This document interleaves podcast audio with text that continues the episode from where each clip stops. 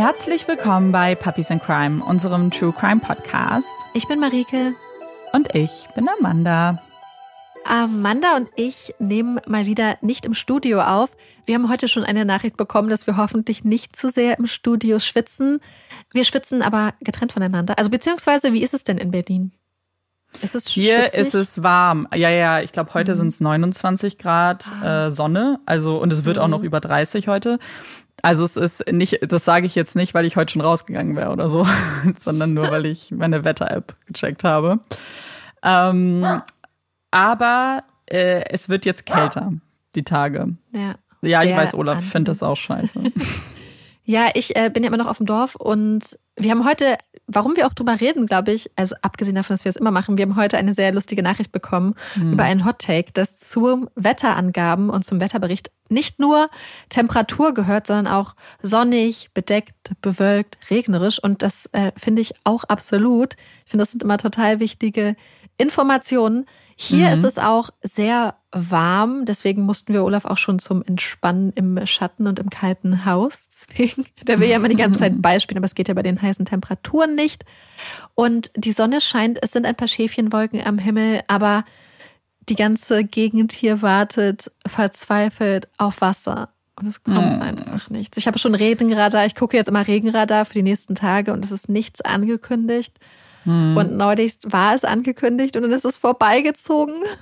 Scheiße. Und man hat nur die ganze Enttäuschung über der Straße gemerkt, dass ja. das Wasser nicht angekommen ist. Ja, das ist dann, äh, sieht man dann ja auch direkt an den grünen Flächen, wenn die nichts kriegen. Ja. Und an den enttäuschten Gesichtern der Anwohner. ja, die dann ja. mehr wässern müssen.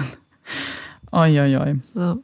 Ja, wir hoffen, dass ihr gut durch den Sommer kommt und es äh, die Temperaturen euch hoffentlich nicht so viel ausmachen und eure Gärten äh, frisch und grün sind. Ja, genau.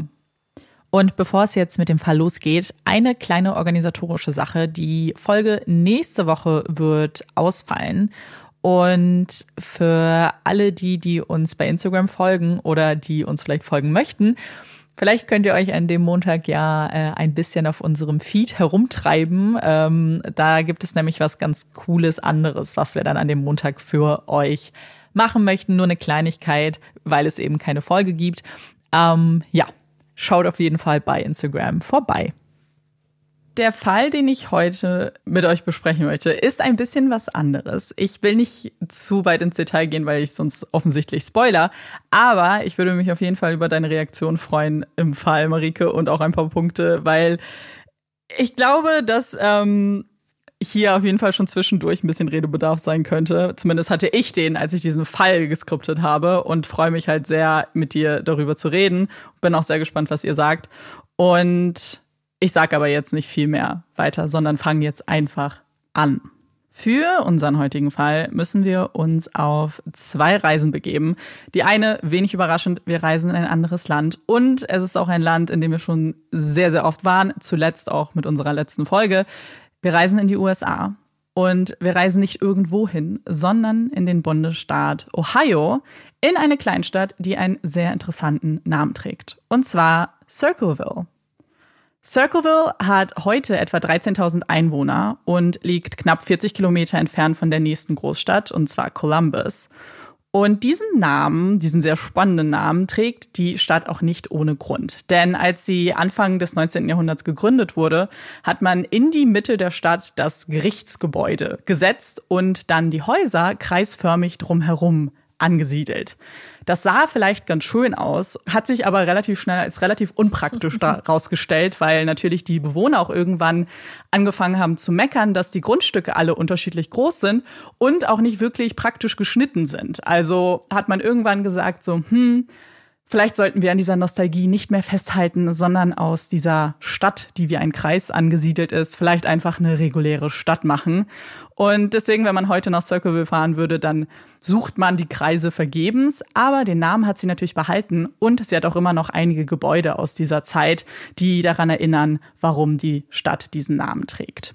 Und wenn man sich jetzt vielleicht fragt, wie das Leben in Circleville ist, dann muss man nur auf die stadteigene Website gehen und hat eigentlich einen ganz guten ersten Eindruck davon. Und jetzt Achtung, bitte nicht googeln, denn unser heutiger Fall gehört zu denen, die unwiderruflich mit dem Stadtnamen verknüpft sind. Ihr würdet euch also sofort spoilern lassen. Damit ihr das aber nicht müsst, beschreibe ich euch mal ganz kurz, wie man sich diese Website vorstellen muss. Ich glaube, vielleicht ganz klassisch und auch zu erwarten, gibt es dort eine Liste voller Aktivitäten, eine Karte der Stadt, eine Auflistung der Sehenswürdigkeiten. Es gibt auch eine Willkommensbotschaft des Bürgermeisters und eben ganz viele weitere Tipps und ja, Nettigkeiten für Touristen. Aber diese Website ist eben nicht nur an die Besuchenden gerichtet, sondern ist auch eine Art digitaler Treffpunkt für die Bewohner. Also wenn man jetzt zum Beispiel einen Job sucht, dann findet man dort die aktuellsten Stellenanzeigen. Zum Beispiel wird derzeit äh, nach Unterstützung in der Polizei gesucht. Und das fand ich auch ganz spannend. Wenn man vielleicht schon seinen Traumjob hat in Circleville, dann kann man mit ganz viel Glück und Durchhaltvermögen auf der Startseite als Mitarbeiterin oder Mitarbeiter des Monats gekürt werden. Also für alle ersichtlich. Und vielleicht noch mal ganz kurz von uns herzlichen Glückwunsch an Lacey, die hat es nämlich diesen Monat geschafft. Etwas, das mir auch sofort aufgefallen ist, ist einfach, wie unfassbar viele Links es auf dieser Website gibt zu allen möglichen Formularen, die man sich runterladen kann. Also alles, was das Bürokratieherz begehrt, kann man auf jeden Fall dort finden. Und deswegen ist diese Website auch ziemlich, ziemlich voll. Und habe ich schon den riesengroßen Kürbis erwähnt, der sich über die ganze Website erstreckt? Wenn nicht, dann habe ich damit auch die allergrößte Attraktion in Circleville vergessen, denn da findet jedes Jahr das Kürbisfestival statt. Und zwar drei Tage lang im Herbst dreht sich alles um Kürbisse. Und eigentlich auch schon viel früher, denn das ist eigentlich ja wirklich nur das Highlight in Circleville, aber man bereitet sich eigentlich ganz ganze Jahr auf dieses Kürbisfestival vor. Und das Highlight des Festivals ist dann die große Kürbisshow, bei der ein Kürbis nach dem nächsten auf eine Waage gehievt wird. Da muss man auch teilweise Wegen ranbringen, die diese Kürbisse auf die Wagen bringen. Und der schwerste Kürbis bekommt dann einen Preis. Es gibt dazu Bilder, die echt krass sind und ich hatte keine Ahnung, wie schwer so ein Kürbis dann sein würde. Deswegen frage ich jetzt mal ganz kurz dich, Marike. Mhm. Was glaubst du, wiegt so ein Gewinnerkürbis?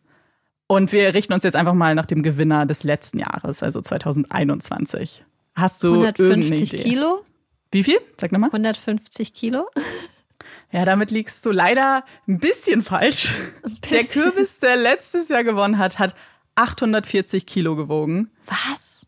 Und nur damit ihr euch das vorstellen könnt, das ist das Gewicht eines ausgewachsenen männlichen Bisons. Das ist, Boah, ich habe den Kürbis auch gesehen, der ist einfach gigantisch groß. Und ich habe schon gedacht, oh, ich, ich orientiere mich hier am ganz oberen Rand. Mm, nee, das war, also ich war so geschockt. Wow. Das ist also de, das große Highlight dieses Festivals, aber es gibt natürlich ganz viele tolle andere Aspekte noch. Zum Beispiel wird jedes Jahr die Miss Pumpkin gewählt und auch die dazugehörige Little Miss Pumpkin. Das Ganze ist auch sehr professionell aufgerollt. Es gibt eine Jury, die sich über mehrere Tage dann auch berät und dann eine große Zeremonie gibt, an der eben das Krönchen dann verteilt wird.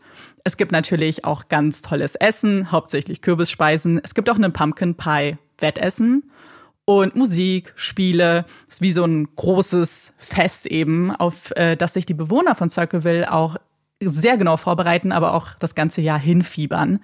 Und das tun sie, weil zu diesem Zeitpunkt eben nicht nur die Bewohner von Circleville zusammenkommen, sondern auch sehr, sehr viele Menschen aus dem Umland, die extra dafür anreisen.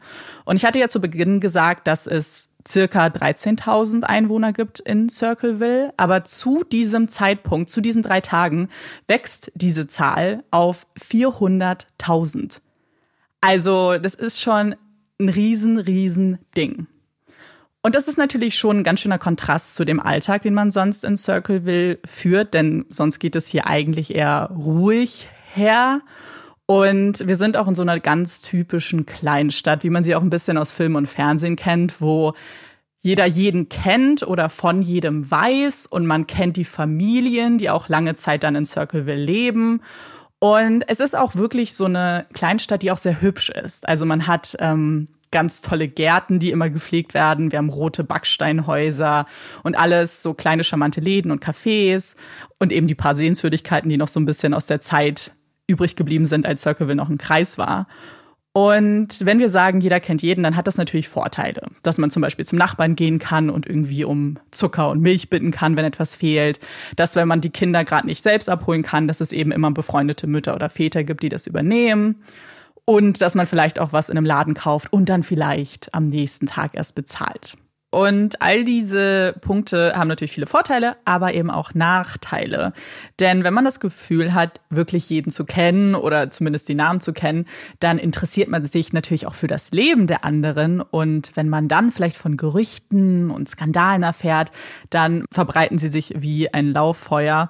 Und wer kennt es auch nicht, dann tritt auch mal dieser sehr bekannte stille Posteffekt ein, dass aus einem vielleicht ganz kleinen äh, Gerücht dann ein riesengroßes Ding wird und alles noch dramatischer gemacht wird. Und so ein bisschen muss man sich Circleville auch vorstellen. Also man hat relativ, das Leben ist vielleicht ein bisschen eintönig, wenn auch harmonisch und glücklich. Aber solche Sachen äh, sind dann immer ganz spannend und werden natürlich sofort weitergetratscht, weil dann endlich mal was Spannendes in Circleville passiert. Und ich habe ja schon erwähnt, dass wir für diesen Fall zwei Reisen antreten müssen. Wir sind ja jetzt schon in die USA gereist, aber wir reisen auch in eine andere Zeit. Und man könnte jetzt fast sagen, dass das für mich ein alter Fall ist. Wir hatten es ja in letzter Folge besprochen, dass ich ja kein großer Fan von alten Fällen bin. Ich glaube, sehr viel älter als heute wird's auch dann meistens nicht. Marike wird jetzt lachen. Aber wir reisen in die 70er Jahre. Um genauer. Oh, ja. Ja. genauer gesagt in das Jahr 1977. Es ist ein kalter, nebliger Tag im März 1977 und Mary Gillespie macht sich auf den mehrere hundert Meter langen Weg zu ihrem Briefkasten. Das liegt daran, dass ihr kleines Haus, das sie sich mit ihrem Ehemann Ron und ihren beiden Kindern teilt, ziemlich isoliert liegt und es gibt eigentlich nur Ackerland, von dem sie umgeben werden und der Briefkasten ist dementsprechend auch ein bisschen weiter weg von ihrem Haus. Von anderen Nachbarn fehlt jede Spur. Das nächste bewohnte Haus liegt einige Meilen entfernt und die Familie Gillipsy gehört zu den Bewohnern, die man durchaus kennt in Circleville. Und vor allem kennt man sie so ein bisschen als die perfekte Familie. Denn Mutter Mary und Vater Ron kennen sich schon aus ihrer Schulzeit und waren damals schon unzertrennlich und waren so etwas, was man in Amerika als Highschool Sweethearts kennt, die eben sehr, sehr früh auch geheiratet haben, Kinder bekommen haben und irgendwie das perfekte Leben führen. Der Weg zum Briefkasten würde sie an guten Tagen ungefähr sieben Minuten kosten, aber an kalten und dunklen Tagen wie diesem braucht sie ein bisschen länger. Dann nimmt sie sich die Zeit, in Gedanken zu schwelgen, ihre Tagesplanung nochmal durchzugehen. Und wenn sie kurz vor dem Briefkasten angekommen ist, dann hat sie auch noch etwas Zeit, sich Gedanken zu machen, was sie dort wohl erwarten würde. Wahrscheinlich Rechnungen, Werbeprospekte. Wenn sie Glück hat, dann auch vielleicht eine Postkarte. Und ich glaube, davon können wir alle ein Lied singen. Heutzutage erwarten ein keine Liebesbriefe mehr im Briefkasten, sondern meistens eben Rechnungen oder unerfreuliche Werbung. Und mit was anderem rechnet Mary an dem Tag auch nicht. Aber an diesem Tag steckt ein ganz anderer Brief im Briefkasten und das erkennt Mary auch ziemlich schnell. Denn zum einen steht dort ihre Adresse in einer sehr ungewohnten Handschrift, aber was eigentlich viel auffälliger ist, es fehlt ein Absender. Und ihr Blick fällt dann relativ schnell auf die Briefmarke und auch den Stempel, der ihr verrät, dass dieser Brief aus Columbus kommt. Mary macht sich Gedanken, überlegt, wen sie in Columbus kennt und öffnet dann etwas irritiert den Brief und liest dort Worte, die ihr das Blut in den Adern gefrieren lassen. Dort steht, alles in Großbuchstaben, folgendes. Halte dich fern von Messi. Lüge nicht, wenn man dich nach ihm fragt. Ich weiß, wo du lebst. Ich habe dich beobachtet. Ich weiß, dass du Kinder hast. Dies ist kein Scherz. Nimm es bitte ernst. Alle involvierten Personen wurden benachrichtigt und alles wird bald vorbei sein. Was Mary zu diesem Zeitpunkt wohl gedacht hat, kann man sich nur ausmalen. Hatte sie vielleicht Angst? Hat sie diese Worte ernst genommen, wie es auch in dem Brief steht? Haben ihre Hände vielleicht gezittert, als sie das einseitig beschriebene Blatt Papier in den Händen hielt? Sie hatte auch sicherlich einige Fragen im Kopf, genauso wie ihr euch vielleicht fragt, wer oder was Massey ist. Das ist aber eine Frage, die sich Mary definitiv nicht gestellt hat, denn sie hat sofort gewusst, wer hier gemeint ist. Und zwar geht es um Gordon Massey, den Schulleiter der Westfall High School, für die sie auch arbeitet. Und vielleicht muss man dazu sagen, dass damals die Rolle eines Schulleiters eine wirklich hohe Position war und generell auch sehr, sehr viel Anerkennung bekommen hat aus der Stadt. Es war also definitiv jemand, auch wenn man Gordon jetzt vielleicht nicht persönlich kannte, vor dem man sofort Respekt hatte und der sehr hoch angesehen war in der Gesellschaft. Unser anonymer Schreiber scheint aber jetzt relativ wenig Respekt vor Messi zu haben. Zumindest warnt er Mary ja davor, weiterhin Kontakt mit ihm zu haben. Und das weiterhin trifft auch zu, denn wie ich gerade schon erwähnt habe, arbeitet Mary als Schulbusfahrerin für die Schule, an der Gordon Messi eben angestellt ist. Und obwohl sie weiß, um wen es geht und die Worte ja doch auch ein bisschen erschreckend sind, wenn man überlegt, dass da steht, ich beobachte dich, entscheidet sich Mary, diesen Brief komplett zu ignorieren. Sie erzählt niemandem davon, nicht ihrem Ehemann Ron, nicht Freunden oder Familie. Für sie ist das alles ein schlechter Scherz, beziehungsweise hofft sie einfach, dass es eben jemand ist, der sich auf ihre Kosten einen Scherz macht. Es ist kein Scherz, zumindest keiner, der ein schnelles Ende finden wird, denn nur eine Woche später steckt ein weiterer Brief in ihrem Briefkasten. Dort steht, ich weiß alles, ruf den Sheriff an, er kann dich nicht immer beobachten. RT3 Circleville 62917, Busnummer 4747301. Ich werde dich weiterhin anrufen. Noch einmal, das hier ist kein Scherz. Treffe ihn und steige in seinen Wagen, damit ich Schlagzeilen machen kann und das endlich vorbei ist. Halte ich von ihm fern, Tag und Nacht. Wenn ich euch zusammen erwische und einen Narren aus mir mache, so wie es die Schule getan hat, dann Punkt, Punkt, Punkt. Der Brief geht eigentlich noch weiter, aber die restlichen Worte sind kaum zu entschlüsseln.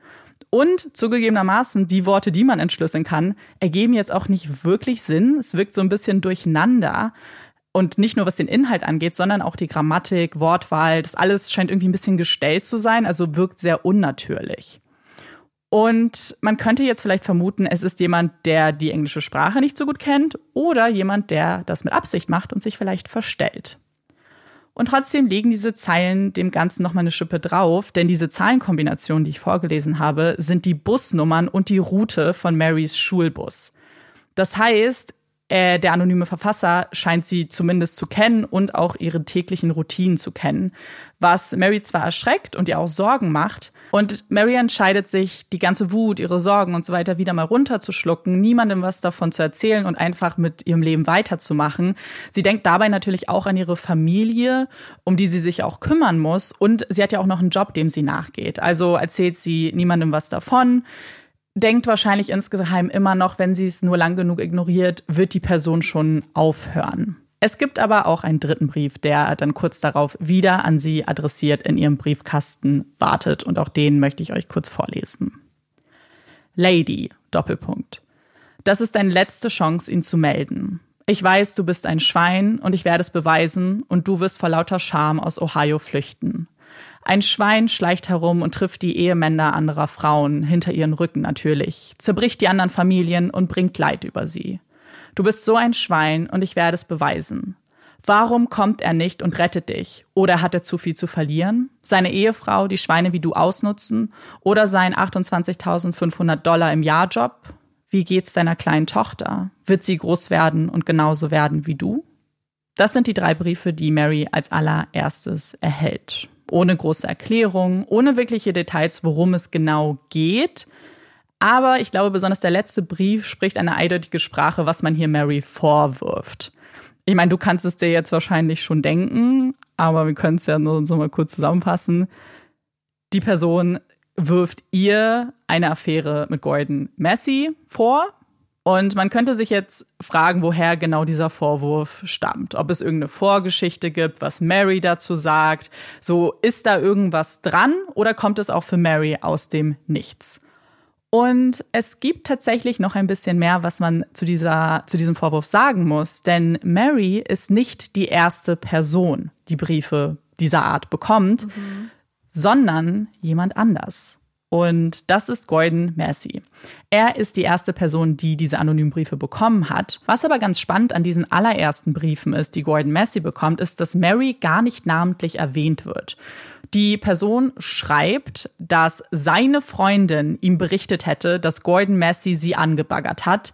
Und nicht nur sie, sondern auch die anderen Busfahrerinnen. Und das wäre seiner Meinung nach absolut unangebracht, da diese Frauen vergeben sind und sich das für einen Mann in seiner Position nicht gehört. Es gäbe außerdem das Gerücht, dass er etwas mit einer verheirateten Frau hätte. Er solle für das Wohl dieser Familie und auch für den Ruf der Schule mit diesem Verhalten aufhören. Ansonsten sehe sich der anonyme Schreiber gezwungen, das Schulamt zu verständigen. Vielleicht kleine Randnotiz. Ich sage jetzt natürlich ihm, also als ob das ein Mann ist, der das schreibt, mhm. so wirkt es halt auch. Also er schreibt eben von My Girlfriend und es gibt mehrere Andeutungen, dass die Person ein Mann ist. Das wissen wir jetzt natürlich faktisch nicht. Es kann genauso gut eine Frau sein, die sich als Mann ausgibt und trotzdem von meiner Freundin und so weiter spricht. Wobei, ich glaube auch gerade dieses Wort Girlfriend ist ja auch im mhm. Englischen so, muss ja nicht Freundin im Sinne einer festen Beziehung sein, sondern kann ja auch einfach nur irgendeine Freundin sein. Genau, also, aus anderen Briefen ja. geht es tatsächlich hervor, dass es hier eine romantische Beziehung mhm. ist. Aber genau, es ist ein bisschen schwierig, eben es ins Deutsche zu übersetzen, weil man dann natürlich Worte gar nicht eins zu eins unbedingt übersetzen kann, beziehungsweise mit der gleichen Bedeutung. Und was auch super interessant ist an diesem Brief, er sagt ja, ich sage jetzt er, wie gesagt, ich bleibe jetzt kurz dabei, die Person er, ähm, dass Gordon Massey aufhören soll, andere vergebene Frauen anzubaggern, sonst würde er das Schulamt kontaktieren. Also es wirkt jetzt fast so, als ob Gordon Massey eine Wahl hat, mit seinem Verhalten aufzuhören, um damit keine Konsequenzen folgen. Das stimmt aber nicht, denn das Schulamt bekommt einen Tag später schon einen Brief. Es gab also jetzt keine wirkliche, keine Zeitspanne, in der irgendwie Besserung hätte folgen können. In diesem Brief an das Schulamt geht es genau darum, was auch Gordon Massey vorgeworfen wird, dass er eine Beziehung zu einer verheirateten Frau pflegt und dass um sofortige Entlassung gebeten wird, da ein solches Verhalten nicht toleriert werden kann und ja auch einen schlechten Ruf auf die Schule wirft. Und auch an diesem Tag, wo das Schulamt verständigt wird, bekommt auch Gordon Massey wieder einen Brief. Und der ist super lang und da wird eben lang und breit erklärt, dass die Busfahrerinnen sich nicht konzentrieren können, weil sie immer wieder von ihrem Boss, also ihm, angebaggert werden, dass manche das ja vielleicht mögen würden, aber die Anständigen nicht. Und seine Freundin berichtet ihm tagtäglich, mit wem er dieses Mal zugange ist und dass die Fahrerinnen eben sich nicht konzentrieren können und dass sie unbedingt eine Pause brauchen und nicht weiter in Angst leben können. Das ist also immer wieder diese Botschaft von mehreren Briefen, die nicht nur an Gordon Massey, sondern eben auch an das Schulamt und andere Schulangestellte geschickt werden. Also hier bekommen mittlerweile echt viele Personen einen Brief.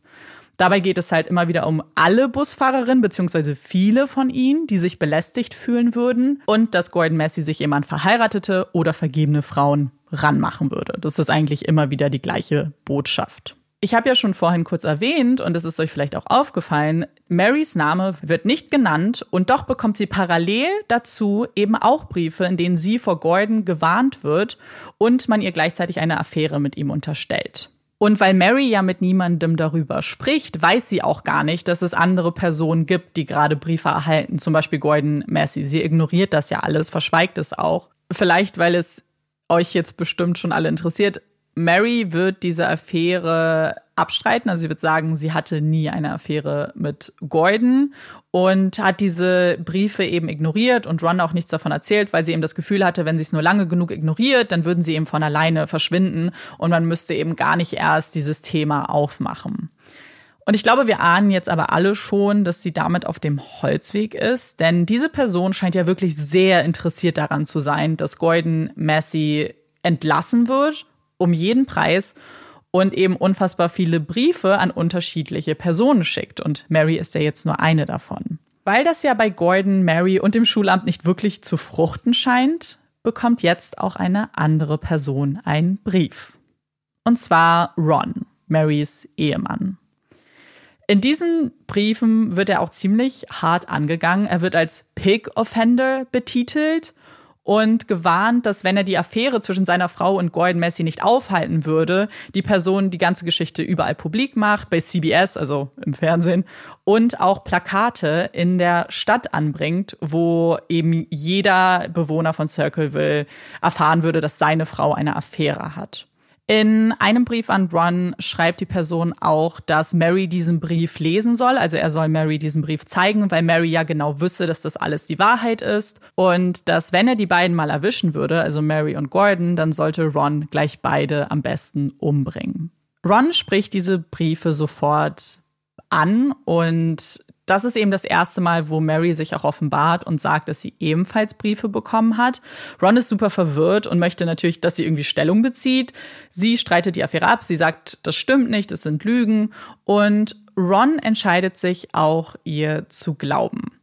Und nicht nur das, sondern die beiden entscheiden zusammen, dass sie was dagegen machen müssen und gehen auch zum Sheriff und zeigen ihm die Briefe, sagen eben, dass es nicht aufhört, dass es jetzt schon mehrere Briefe sind und die von der Tonart auch relativ aggressiv sind. Und ich meine, jetzt haben wir ja auch schon so Aufforderungen zur Gewalt irgendwie. Also die Person langsam nehmen sie es ernst. Also langsam haben sie das Gefühl, okay, das ist jetzt kein Scherz mehr, sondern jetzt muss vielleicht die Polizei auch involviert werden. Die Person, die diese Briefe schreibt, vermittelt das Gefühl, dass er oder sie von allem weiß und auch mitbekommen hat, dass die Polizei involviert ist und das überhaupt nicht gut findet und weiterhin aber darauf pocht, dass eben man sich an das Schulamt wendet, dass Gordon Messi entlassen wird, was irgendwie auch seltsam ist, weil wir ja schon wissen, dass die Person das Schulamt selbst informiert hat und wahrscheinlich aber das Gefühl hat, so je mehr Leute irgendwie da auf der Matte stehen, umso eher würden Konsequenzen folgen. Also egal, wer hier kontaktiert wird, egal worum es geht, es geht eigentlich immer um eine potenzielle Affäre zwischen Gordon Messi und Mary. Und eigentlich ist die Hauptperson, gegen sie sich das richtet, Gordon Messi aber die meisten Briefe wird Mary bekommen. Und Mary und die Schule und die ganzen Personen sind jetzt nicht mehr die einzigen, die übrigens diese Briefe bekommen, sondern jetzt haben fast alle Bewohner von Circleville zumindest einen Brief bekommen oder größere Institutionen, wie zum Beispiel auch die Kirche hat Briefe bekommen, einzelne Läden, Restaurants, Nachbarn. Also die Person versucht jetzt diese Information. Und es geht in diesen Briefen immer um das Gleiche. Ich sag's jetzt nochmal. Es geht immer um Gordon Messi und Affären mit vergebenen Frauen, explizit Mary. Und wie ich ja schon zu Beginn gesagt habe, verbreiten sich Gerüchte in Circleville wie ein Lauffeuer. Und das ist eigentlich so ein bisschen the talk of the town. Alle reden nur noch darüber. Alle reden über die Briefe und eben die mögliche Affäre. Und es gibt auch zwei Lager. So manche glauben, dass da vielleicht eine Affäre sein könnte. Andere glauben nicht daran und glauben auch Mary, die ja sagt, dass da nichts läuft. Aber sagt Gordon denn zu dem Zeitpunkt nichts dazu? Oder sagt er, wird er nicht auch eigentlich die Affäre dann abstreiten? Das ist super interessant, Zeitpunkt? weil Gordon sagt, also Gordon streitet es ab, weil Gordon ist auch verheiratet, hat auch Kinder. Aber, und das finde ich super interessant, aber es spricht, glaube ich, ein bisschen für die Zeit, der Blick ging gar nicht auf Gordon so sehr, sondern auf Mary tatsächlich. Und Mary wurde immer wieder dazu befragt und Mary war der Haupt, also als diese Briefe rauskamen, war das Hauptaugenmerk auf ihr. So Gordon konnte sich mit einem einfachen, das stimmt nicht. Und das ganze Schulamt hat ihm übrigens auch geglaubt, die haben ihm das mhm. nicht zugetraut. Aber äh, bei Mary sah das dann irgendwie ein bisschen anders aus.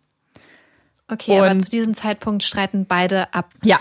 dass das was ist. So, also okay. Ja. Genau, genau, beide streiten es ab weil Gordon aber so sehr geglaubt wird, was er auch sagt, gibt es halt die ganze Zeit ja keine Konsequenzen für ihn. Und wir wissen ja, die Person, die schreibt, will ja eigentlich unbedingt, dass es irgendwelche Konsequenzen für Gordon Messi gibt. Und wenn nichts passiert, und das werden wir auch sehen, dann steigert die Person das Verhalten immer mehr. So, wir haben es ja schon gesehen, erstmal gingen Briefe an Gordon, das Schulamt, dann an Mary, dann ihren Ehemann, dann an die ganze Stadt. Und jetzt macht er eine Sache war, die er in den Briefen erwähnt hat. Und zwar erscheinen in der Stadt plötzlich über Nacht Plakate mit einer ganz klaren Botschaft. Und zwar einer, die wirklich erstmal alle schockt. Denn Gordon wird eine sexuelle Beziehung vorgeworfen, jedoch nicht mit Mary, sondern mit ihrer Tochter Tracy, die ein Kleinkind ist zu dieser Zeit. Also sie ist, glaube ich, sieben oder acht. Und Ron und Mary sind jetzt außer sich. So alles andere vorher konnten sie ertragen, weil es um sie ging. Aber dass auf einmal jetzt ihre kleine Tochter mit reingezogen wird, ist halt für sie das absolute No-Go. Und was Ron macht, man kann es wahrscheinlich so gut nachvollziehen. Er wacht jeden Morgen so kurz vor Sonnenaufgang auf und fährt durch die ganze Stadt, damit er die Plakate finden kann und die dann entfernen kann, weil er halt auf gar keinen Fall möchte, dass Tracy das sieht das gelingt ihm eigentlich soweit auch ganz gut. Es ist natürlich super anstrengend für die ganze Familie, was hier passiert. er macht das, aber natürlich wird ihm gleichzeitig auch bewusst, dass das jetzt nicht die Lösung sein kann, weil die Person hängt ja dann wieder die ganzen Plakate auf. Und deswegen überlegt er sich mit Mary zusammen, dass sie irgendwas machen müssen. Also sie müssen jetzt handeln und sie müssen herausfinden, wer diese Person ist. Und sie haben das Gefühl, so jetzt ist es ja eh raus, jetzt redet eh schon die ganze Stadt irgendwie über dieses Thema. Jetzt müssen sie sich auch Hilfe ins Boot holen und das am besten mit jemandem machen, den sie auch vertrauen. Und Ron vertraut einer Person ganz besonders, und zwar seiner Schwester Karen. Und die kommt mit ihrem Ehemann Paul dann zu Mary und Ron nach Hause. Die vier setzen sich zusammen an einen Tisch. Und weil sie so eine gute Beziehung alle zueinander haben, haben sie das Gefühl, so zusammen sind wir jetzt stärker, wir ziehen an einem Strang. Wenn wir all unsere äh, Köpfe zusammenstecken, dann finden wir schon die richtige Lösung dafür, beziehungsweise können einen Plan schmieden, wie wir mit diesem Problem umgehen. Und interessanterweise, als die vier dann so zusammensitzen, äußert Mary einen Verdacht. Sie kann sich nämlich bei einer Person vorstellen, dass sie ein Motiv hat, diese Briefe und Plakate und so weiter in Umlauf zu bringen weil es da einen Vorfall gab. Und zwar hat Mary einen Kollegen, der auch Busfahrer ist, ähm, sein Name ist David, und der hat ihr Avancen gemacht, auch mehrfach, und Mary hat die aber immer wieder abgewiesen. Und sie hat jetzt eben diesen Verdacht, dass vielleicht sein gekränktes Ego jetzt daran schuld sein könnte, dass sie diese Briefe bekommen und dass sie sich ja auch gegen Mary richten. Die anderen drei sind eigentlich sofort dabei, haben das Gefühl, ja, das könnte tatsächlich dieser David sein. Sie würden es ihm auch zutrauen, er ist immer ein bisschen seltsam und entscheiden sich, ihn mit seinen eigenen Waffen zu schlagen, denn sie möchten ihm jetzt auch Briefe schreiben. Und das nimmt Paul in die Hand, also der Mann von Karen, setzt sich hin und schreibt David einen eigenen Brief, beziehungsweise gleich mehrere Briefe, in denen sie auch mit relativ harschem Ton ihm sagen, dass er aufhören soll, dass sie wissen, was er tut und wer er ist und dass, wenn er jetzt nicht aufhören wird, dass Konsequenzen folgen. Sie schicken diese Briefe ab und sie scheinen auch irgendwie Erfolg damit zu haben, denn ab diesem Moment hören die Briefe auf. Wochenlang passiert gar nichts mehr, es kommen, die Plakate sind weg, die Briefe sind weg und für sie scheint der Albtraum jetzt damit ein Ende zu haben. Bis zum 17. August 1977. Mary gönnt sich zusammen mit ihrer Schwägerin Karen und zwei weiteren Freundinnen eine wohlverdiente Auszeit und sie reisen nach Florida, um da ein paar Tage ausspannen zu können. Und die Briefe haben ja mittlerweile aufgehört, aber die Gerüchteküche in Circleville brodelt natürlich fleißig weiter und Mary steht immer noch im Vordergrund des heimlichen Flüsterns. Während Mary also jetzt unterwegs ist, um das Ganze hinter sich zu lassen, hält Ron die Stellung zu Hause und bereitet sich auf einen Abend mit den Kindern vor. Irgendwann gegen Abend klingelt das Telefon bei der Familie und Ron nimmt den Hörer ab, lauscht der Stimme am anderen Ende und legt irgendwann auf. Dann springt er auf, schnappt sich seine Waffe, gibt seiner Tochter Tracy, die noch wach ist, einen Kuss auf die Stirn und verabschiedet sich mit den Worten, er würde jetzt den Briefeschreiber konfrontieren. Er setzt sich hinter das Steuer seines rot-weißen Pickup-Trucks. Das ist übrigens auch ein Wagen, der in den Briefen immer wieder erwähnt wird, weil der Verfasser sagt, er beobachtet diesen Wagen und wohin die Familie damit fährt. Und Ron fährt dann etwa zehn Meilen in Richtung Nordwesten. Was an diesem Abend bzw. der Nacht genau passiert, ist unklar. Wir wissen nicht, warum Ron vielleicht wusste, wer der Verfasser ist oder warum er die Person auf einmal konfrontieren wollte. Wir wissen nicht, was genau besprochen wurde und mit welchen Gedanken er hinter dem Steuer Platz genommen hat. Denn als um 22.30 Uhr der Notruf verständigt wird, weil ein Autounfall gemeldet wird, ist es Ron, der noch am Unfallort für tot erklärt wird. Sein Wagen ist in der Kurve von der Straße abgekommen und dann gegen einen Baum geprallt. Ron, der nicht angeschnallt war, wurde aus dem Sitz gerissen und flog durch die Windschutzscheibe des Autos und er war sofort tot. Bei den ersten Beobachtungen der Ermittler kommt ihnen das Ganze irgendwie auch seltsam vor. Denn Ron kannte diese Route, die war auch nur knapp zehn Minuten von seinem Haus entfernt. Und es war vielleicht dunkel, die Straße war nicht beleuchtet, aber es war trocken. Also es hat nicht geregnet und eigentlich hätte er diesen Weg sehr gut kennen müssen und auch die Kurve sehr gut kennen müssen, von der er abgekommen ist.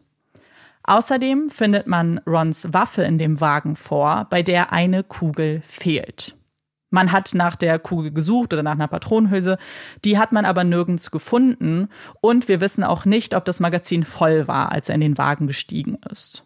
Und es gibt natürlich einige Fragen, die sich die Ermittler stellen, vor allem natürlich, ob das Ganze mit dem geheimnisvollen Briefeschreiber zu tun hat. Diese Fragen rücken aber in den Hintergrund, als sie die Autopsie bzw. den Bericht zugestellt bekommen. Denn dort ist vermerkt, dass Ron 1,6 Promille Alkohol im Blut hatte und damit verdichtet sich das Bild eines Unfalls für die Polizisten. Sie denken, er hätte zu viel getrunken, konnte dann nicht schnell genug reagieren, kam von der Straße ab und prallte dann schließlich nach 40 Metern, die er dann auch noch auf dem Weg gefahren ist, gegen einen Baum. Die Familie von Ron, die sofort über den Tod unterrichtet wird, ist geschockt und sie können auch gar nicht glauben, dass er betrunken gefahren sein soll. Dann, das passt so gar nicht zu ihm. Ron sei kein Trinker gewesen. Und es ist auch für sie ein bisschen komisch, wie dieser Tag oder der Abend hätte ablaufen sollen, denn hätte Ron dann seine Kinder alleine zu Hause gelassen, damit er in irgendeine Bar fährt, sich volllaufen lässt und dann hinter Steuer setzt, so kennen sie Ron eigentlich gar nicht.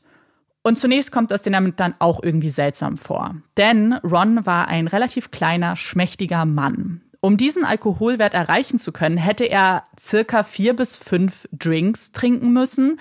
Und das innerhalb von 30 Minuten. also der Zeitpunkt zwischen dem Verlassen des Hauses und dem Notruf sind 30 Minuten.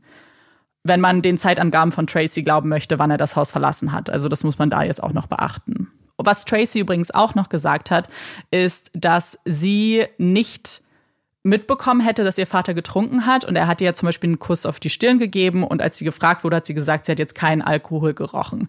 Nochmal zur Erinnerung, Tracy ist hier aber ein kleines Kind. muss man dann auch, was die Zeitangabe angeht, es ist natürlich, wir haben jetzt, sie ist die einzige Zeugin dafür, die wir haben. Das muss man dann, glaube ich, dann noch beachten. Und ich habe ja schon gesagt, die Ermittler zeigen sich also auch etwas skeptisch, was diesen Ablauf des Tages bzw. des Abends angeht. Und Mary wird natürlich auch unterrichtet und sie ist sich eigentlich sicher, dass Ron sich auf den Weg gemacht hat, eben um herauszufinden, wer ihn diese Briefe geschickt hat, so wie Tracy ja auch gesagt hat. Und Mary vermutet, dass er vielleicht irgendwas an diesem Telefonat gehört hat, was ihm verraten hat, wer die Person ist. Mhm. Entweder vielleicht im Hintergrund oder mhm. dass er sogar die Stimme erkannt hat. Paul, der Ehemann von Rons Schwester, den wir auch schon kennen von dem Meeting, wo sie Briefe an David geschickt haben, kann auch überhaupt nicht glauben, dass Ron sich einfach betrunken hätte und dann losgefahren ist. Und er ist sich sicher, dass mehr dahinter stecken muss. Und er unterhält sich auch immer wieder mit den Ermittlern. Und zunächst stimmen die ihm auch zu. Als er aber dann das zweite Mal mit den Ermittlern spricht und quasi so ein bisschen nach dem Stand der Dinge fragt, sieht das plötzlich ganz anders aus. Denn da heißt es, man gehe nun doch von einem Unfall aus. Sie haben zwar einen Verdächtigen festgenommen, aber dieser hätte einen Polygraphentest bestanden und deswegen haben sie ihn wieder laufen lassen und sie sind jetzt zu der Erkenntnis gekommen, das sei alles ein trauriger Unfall, aber mehr nicht. Ein Verdächtiger. Vielleicht fragt ihr euch jetzt, wer ist dieser Verdächtige, so wer ist diese Person? Und tja, das äh, fragen sich sehr viele Menschen. Denn diese, die Identität dieser Person wird niemals preisgegeben werden. Keiner wird jemals erfahren, wer die Person war, die für einen kurzen Zeitpunkt irgendwie mhm. verdächtig war für diese Tat. Und was wir ja von Polygraphentests halten, das, ich glaube, das müssen wir nicht nochmal erwähnen. Und das ist jetzt das Ende der Ermittlungen von Rons Tod. Die Familie muss das jetzt so hinnehmen. Es wird nicht weiter ermittelt. Da bleibt eben nur noch die Trauer, die sie fortan begleitet. Und obwohl es eben eine offizielle Todesursache gibt, die auch verkündet wird, stellen sich viele der Bewohner und natürlich auch die Familie die Frage, ob das alles wirklich so stimmt oder ob man hier vielleicht etwas vertuschen möchte. Und das scheint sich auch eine uns bekannte Person zu fragen. Und wenn ich sage bekannt, dann meine ich nur, dass sich der ganze Fall um sie dreht. Und zwar die Person, die so gerne Briefe schreibt. Denn wie aus einem Sommerschlaf erwacht, ist sie plötzlich wieder da und beginnt von neuem Briefe zu versenden. Und diesmal geht es um den Tod von Ron und dass die Polizei hier die wahren Umstände verschleiert und die Person eigentlich auch wüsste, wer der wirkliche Täter ist, beziehungsweise wer verantwortlich dafür ist, nämlich Mary und Gordon. Wir sind also genau wieder an dem Punkt, wo wir auch zuletzt waren. Es geht jetzt weniger um eben die Affäre zwischen den beiden, also immer noch auch, dass sie eine Beziehung zueinander haben, sondern dass sie jetzt auch weitergegangen sind und Ron quasi aus dem Weg räumen wollten, damit jetzt Platz ist für die zwei und die beiden eben zusammen sein können. Die Person stellt diesen Vorwurf, also diese Person teilt diesen Vorwurf einfach so, ohne jetzt zu erklären, wie diese Tat denn begangen, also wie sie die Tat begangen haben sollen. Weil wir wissen ja auch zum Beispiel, dass Mary gar nicht in Ohio war, also nicht mal in dem Bundesstaat, sie war ja in Florida. Und es gibt auch keinerlei Beweise oder Hinweise dafür, dass Gordon irgendwas damit zu tun hat, dass er in der Nähe war, dass er überhaupt Kontakt mit Ron mal hatte. Und dass diese Beschuldigung erstmal nicht wirklich Hand und Fuß hat, ist, glaube ich, den meisten auch klar gewesen. Für die Person war es aber natürlich jetzt erstmal egal, weil das natürlich zu der Botschaft passt, die sie ja die ganze Zeit schon teilen möchte. Aber für diesen Vorwurf beziehungsweise den Umstand, dass die Polizei vielleicht doch etwas verheimlichen möchte, gibt es zumindest einen kleinen Anhaltspunkt, der erwähnt wird. Und zwar wird da gesagt, dass der Sheriff, der die Ermittlungen geführt hat, gerade zur Wahl zum Präsidenten der National Sheriffs Association stand. Und dass so ein bisschen daraus interpretiert wird, dass es jetzt kein besonders gutes Licht auf ihn wirft, dass in seinem County ein wild gewordener Briefeschreiber sein Unwesen treibt und nicht nur das, sondern auf einmal auch beginnt, Menschen zu töten, weil die meisten natürlich schon dachten, dass das irgendwie zusammenhängt. Und die Theorie ist, dass man die Autopsie bzw. den Bericht gefaked hat und dass Ron gar keinen Alkohol im Blut hatte und dass man vielleicht sogar die Kugel, die ja nicht gefunden wurde, auch entfernt hätte. Zu dieser fehlenden Kugel, aus der Waffe muss ich auch noch ein bisschen was sagen. Denn wenn man sich ein paar Quellen anschaut zu diesem Fall, dann wird es immer so dargestellt, als ob es ein Verfahren gibt, das die Waffe untersucht hat und klar und deutlich festgestellt hat, dass an dem Abend geschossen wurde. Das stimmt so aber nicht. Dieses Verfahren sagt nur, ob eben überhaupt mal geschossen wurde. Und das konnte man dann nachweisen, dass diese eine Kugel, die gefehlt hat, verschossen wurde, aber nicht wann. Also er hätte das auch an irgendeinem anderen Tag vorher, Monate vorher auch verschießen können. Man kann nicht eingrenzen, dass es in diesen 30 Minuten war, wo er eben unterwegs war. Also es gibt diese Theorie, dass die Polizei vielleicht was verschweigt und verschleiert, mhm. aber Beweise dafür gibt es keine. Und nach diesem einen Brief, in dem eben diese wilden Theorien gestreut werden, wird es erstmal wieder still in Circleville. Zumindest was die unerfreulichen Briefe betrifft. Denn irgendwie scheint das eine einmalige Sache gewesen zu sein. Und vielleicht wusste die Person auch, dass es hier nicht wirklich was auszurichten gibt, was jetzt die Polizei und die Ermittlungen gegen, also an Rons Tod betrifft. Und diese Ruhe ist auch relativ lang. Zwei Jahre lang gibt es keine Briefe mehr.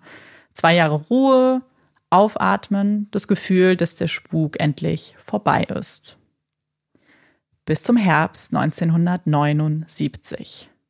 Da blickt Mary in den Briefkasten und eigentlich hatte sie diese Briefe natürlich nicht vergessen, aber sie hatte jetzt auch nicht mehr darauf gewartet, dass welche kommen. Ich meine, nach zwei Jahren kann man sich das eigentlich ganz gut vorstellen. Als sie aber wieder diesen Brief mit der sehr einzigartigen Schrift in ihrem Briefkasten entdeckt, weiß sie natürlich sofort, worum es in diesem Brief gehen wird, beziehungsweise von wem der Brief stammt. Und sie hat auch recht. Es geht in dem Brief darum, dass Mary dafür sorgen soll, dass Gordon von der Schule entlassen wird und dass sie am besten mit ihm zusammen aus Circleville flüchten soll. Jetzt fragt man sich zusammen, so es ging ja eigentlich die ganze Zeit darum, dass sie die Affäre beendet. Und ja, tatsächlich um diese Zeit herum hat Mary eine romantische Beziehung zu Gordon Massey begonnen. Und dieser steckt nämlich inmitten einer Scheidung gerade von seiner Ehefrau. Und Mary besteht aber darauf, dass zwischen den beiden nichts gelaufen ist, als diese Briefe angefangen haben. Also so, als die beiden verheiratet waren, hatten sie nichts miteinander. Ihre Beziehung hat erst angefangen, als Ron schon tot war und als Gordon Massey sich von seiner Frau hat scheiden lassen.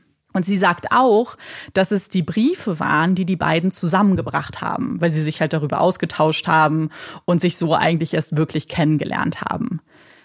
Die Sache ist, ich finde es ein bisschen, mhm. also ich finde den Zeitraum schon interessant, weil ja zwei Jahre keine Briefe kamen. Ob mhm. man sich da jetzt, also ich frage mich, wann sie angefangen haben, sich dann zusammen, also hinzusetzen und sich zu unterhalten. Mhm. Und ob sie, also ich kann es mir absolut vorstellen, dass sowas zusammenschweißt. Ja. Aber ja, ich ja, weiß noch nicht. Interessant. Ja. ja, ich bin auch hin und her gerissen, weil das Timing natürlich sehr spezifisch ist. Mhm. Aber gleichzeitig weiß man ja, dass zum Beispiel, wenn Menschen äh, Sachen auch, also aufregende Sachen und so zusammen erleben, dass sowas bei einem Date oder so, dass das Leute total schnell mhm. zusammenschweißen kann. Zumal, wenn es ja um so Vorwürfe von einer Affäre geht, vielleicht hat man dann schneller ein krasses Vertrautheitslevel erreicht. Gleichzeitig ist es natürlich schon was interess interessant, weil ja. man sich ja schon fragt, woher denn spezifisch der Vorwurf für die beiden kam. Ja, und was ich genau, wie, weil es ging ja in den Briefen um die Affäre. Und wenn dir eine Affäre mit jemandem vorgeworfen wird und das ein Riesenthema ist und alle irgendwie darüber reden, ist es natürlich schon komisch, dass es dann auf einmal dann wahr wird, weil ich würde, also man würde ja erstmal annehmen, dass man das unbedingt vermeiden möchte, damit alle nicht davon, davon ausgehen, dass es vielleicht doch die Wahrheit war von Anfang an. Und dann würde ich eigentlich eher meinen Abstand von Gordon Massey halten, als mich mit ihm zu treffen und über die Briefe zu philosophieren. Also wobei ich glaube, das kann man in beide Richtungen sehen, weil wenn ja, du sagen stimmt. würdest, du könntest auch sagen, dass sie, wenn sie es erst verheimlicht haben, dass sie dann zum Beispiel gesagt haben, so wir, wir trauen uns jetzt die Beziehung anzufangen und mhm. haben jetzt quasi auch ähm, Ron ist tot, er lässt sich scheiden. Sie hätten ja, und wir können sagen, wir haben uns über die Briefe getroffen das ist das eine, weil, weißt du, was ich meine? Und mhm. gleichzeitig, wenn eine, wenn es nichts gewesen wäre, hätte man sich vielleicht, könnte man sagen, naja, es war ja nichts, aber wir haben uns nichts vorzuwerfen und wir sind jetzt so zusammengekommen. Also ja. ich glaube, die Tatsache, dass sie es, dass es auch quasi dann so halb öffentlich geworden ist und dass sie eine Beziehung angefangen haben, könnte sowohl für die eine mhm. Möglichkeit mhm. als auch für die andere sprechen. Ja, es ist irgendwie, also ja, ist ein interessanter Aspekt, glaube ich, auf jeden Fall. Eine interessante Wendung auch in diesem Fall. Und dass die beiden jetzt aber öffentlich zu ihrer Beziehung stehen, scheint diese Briefe halt wieder ins Leben zu rufen. Denn auf einmal beginnt dieser ganze Schwall an Briefen von neuem. Und sie nehmen auch eine ganz neue Form der Abscheulichkeit an. Also es wird immer schlimmer, jeder Brief wird immer aggressiver, immer gewaltvoller. Und diesmal werden die Briefe auch an Tracy adressiert, also an Marys Tochter, mit Beleidigungen, Gewaltfantasien. Und es sind halt Worte, die man, glaube ich, als erwachsener Mensch schon schwer ertragen kann. Aber wenn es halt an die eigene Tochter geht, und Mary hat offensichtlich die nicht Tracy gegeben, aber das ist natürlich noch mal eine ganz andere Form der Grausamkeit. Und in den nächsten Jahren, also es geht jetzt wirklich lange am Stück, würden immer wieder Briefe kommen. An Mary, an ihre Familie und wieder auch an andere Bewohner von Circleville. Und das Interessante hierbei ist, dadurch, dass die, die Message immer die gleiche ist, arrangieren sie sich dann einfach mit diesen Briefen. Also es wird wie so eine Form ihres Alltags, dass da ab und zu mal so ein Brief eintrudelt und sie nehmen sie einfach nicht ernst. Aber sie wissen natürlich schon insgeheim, oder wir wissen das ja auch, was passiert, wenn sich der Briefeschreiber nicht ernst genommen fühlt und ignoriert fühlt, weil dann toppt er immer alles und legt eine Schippe oben drauf. Und Mary bekommt zu Weihnachten 1982 eine Postkarte, auf der steht, Sag deiner Tochter, dass wir im neuen Jahr Schilder über sie an den Bushaltestellen aufhängen werden. Du hast es mit deinen Taten verursacht. An Mrs. Massey und alle, die es wissen, wie wirst du ihnen in die Augen blicken können? Aber jemand wie du hat kein Gewissen, sonst hättest du das alles nicht hinter ihrem Rücken gemacht. Und das ist kein Bluff, denn schon bald sprießen die Schilder wie Pilze aus dem Boden und wieder wird das niedergeschrieben, was wir schon von vorherigen Schildern kennen, und zwar, dass Gordon nicht nur eine sexuelle Beziehung zu Mary hat, sondern auch zu ihrer mittlerweile 13-jährigen Tochter Tracy. Und wie damals auch Ron macht es sich nun Mary zur Aufgabe, diese Schilder schnellstmöglich zu entfernen, damit ihre Tochter und ihre Freunde und eigentlich alle sie gar nicht erst sehen müssen. Und tagelang tut sie das, fährt die Straßen auf und ab und entfernt ein Schild nach dem nächsten. So auch am 7. Februar 1983. Mary fährt gerade ihre übliche Route in dem Schulbus, als sie aus dem Augenwinkel ein neues Schild entdeckt wieder mit der gleichen ekelhaften Botschaft beschrieben. Mary steigt daraufhin aus dem Bus, nähert sich dem Schild und merkt etwas Widerstand, als sie dieses entfernen möchte. Eine Schnur ist an dem Schild befestigt und führt zu einer schwarzen Box, die hinter dem Schild angebracht wurde. Sowohl das Schild als auch die Box befinden sich auf Augenhöhe. Und als Mary versucht, den Deckel der Box anzuheben, stellt sie fest, dass dieser mit richtig viel Kleber verschlossen ist. Sie entscheidet sich also, die Box und das Schild erstmal mitzunehmen und in ihrem leeren Schulbus zu verfrachten. Sie positioniert die Box und das Schild neben sich in der Fahrerkabine. Mary hat nämlich noch ein paar Stops auf ihrer Route und möchte nicht, dass die Kinder es sehen. Das ist auch verständlich, weil das ist ja auch überhaupt der Grund, warum sie diese Schilder abnehmen wollte, damit keiner sieht, was darauf steht. Und nach Ende ihrer Schicht macht sich Mary auf den Heimweg und schaut sich dort die Box dann nochmal genauer an. Sie versteht gar nicht, was sie da in Händen hält, ist aber ein bisschen neugierig und sie hat vor allem auch die Hoffnung, dass man jetzt ja vielleicht Rückschlüsse auf den Täter ziehen kann, weil das ja etwas ist, was die Person möglicherweise vielleicht berührt hat oder da angebracht hat. Also, mit all ihrer Kraft versucht sie, den Deckel von der Box zu lösen und irgendwann gelingt ihr das auch. Was sie dann aber im Inneren der Box zu sehen bekommt, schockiert Mary. Denn damit hat sie so gar nicht gerechnet. In der Box findet sie eine Waffe.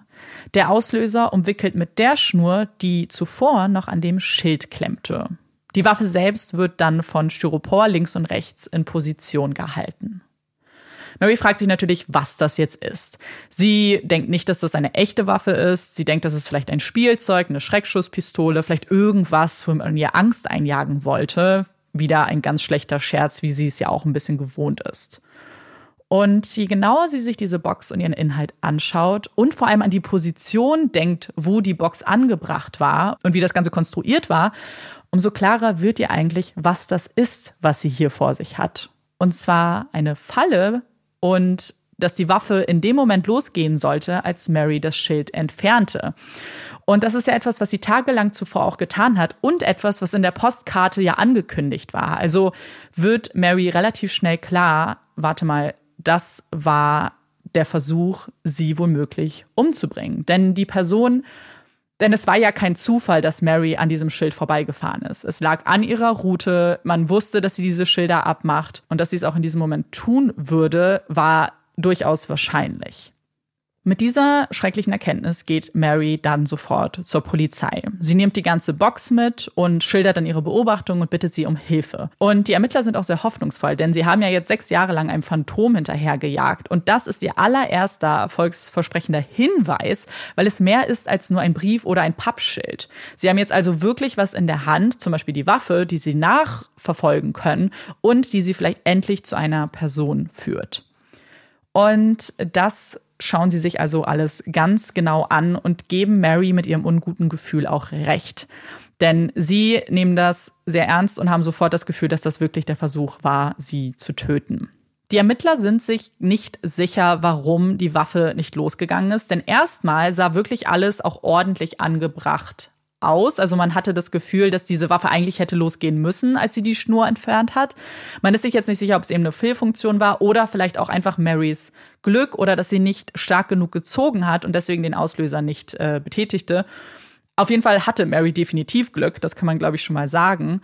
Und jetzt geht's natürlich los mit den Ermittlungen. Sie fragen sich jetzt, welche Person sowas tun würde, ob man vielleicht auch darauf schließen lassen kann, dass die Person unerfahren ist, weil es eben nicht funktioniert hat. Und das wäre natürlich durchaus möglich.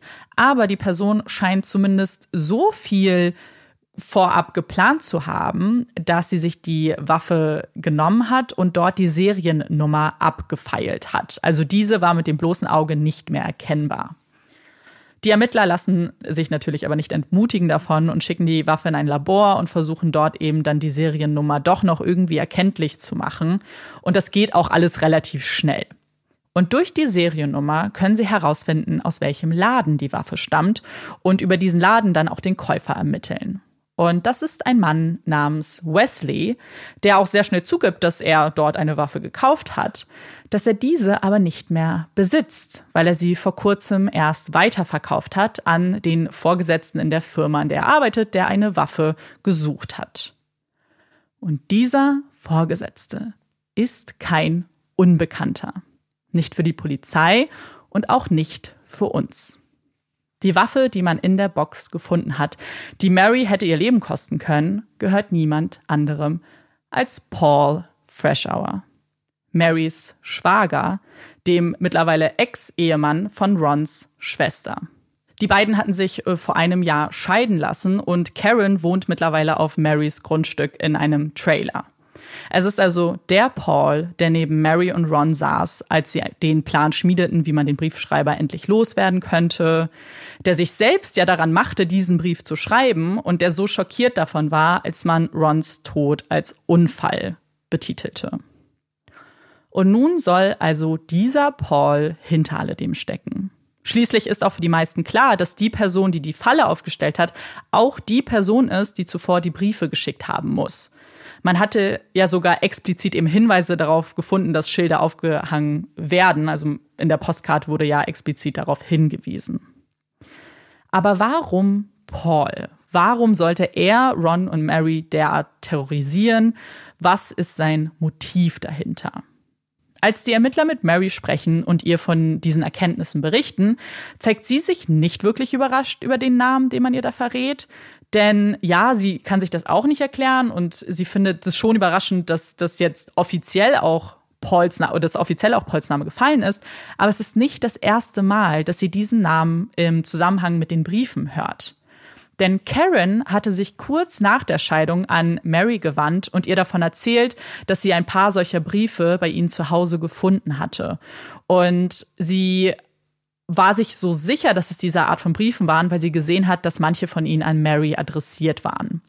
Als Karen ihr das damals erzählt hat, hat Mary dem aber nur wenig Glauben geschenkt. Sie hat sich auch gedacht, dass nur weil es diese Briefe vielleicht da gab, dass es nicht unbedingt zwangsläufig beweist, dass er sie auch geschrieben hat. Und das sieht jetzt natürlich ein bisschen anders aus. Und das denkt sich auch die Polizei, die sich jetzt dringend mit Karen unterhalten möchte. Die beschreibt ihnen erneut, dass sie diese Briefe bei sich zu Hause gefunden hat. Es waren mehrere Briefe, manche von ihnen waren auch zerstört und sie erinnert sich an einen Vorfall, bei dem das Klo verstopft war. Und als sie das dann, also das Problem lösen wollten, haben sie eben Stücke von Briefen gefunden, sie und ihr Sohn, und haben die dann rausgefischt und gesehen, äh, auf einem der Briefe auch noch die Adresse von Mary entziffern können. Und sie erklärt auch noch, dass Paul eine sehr gute Beziehung zu Ron hatte, dass die beiden sowas wie beste Freunde waren, hatte Paul immer gesagt.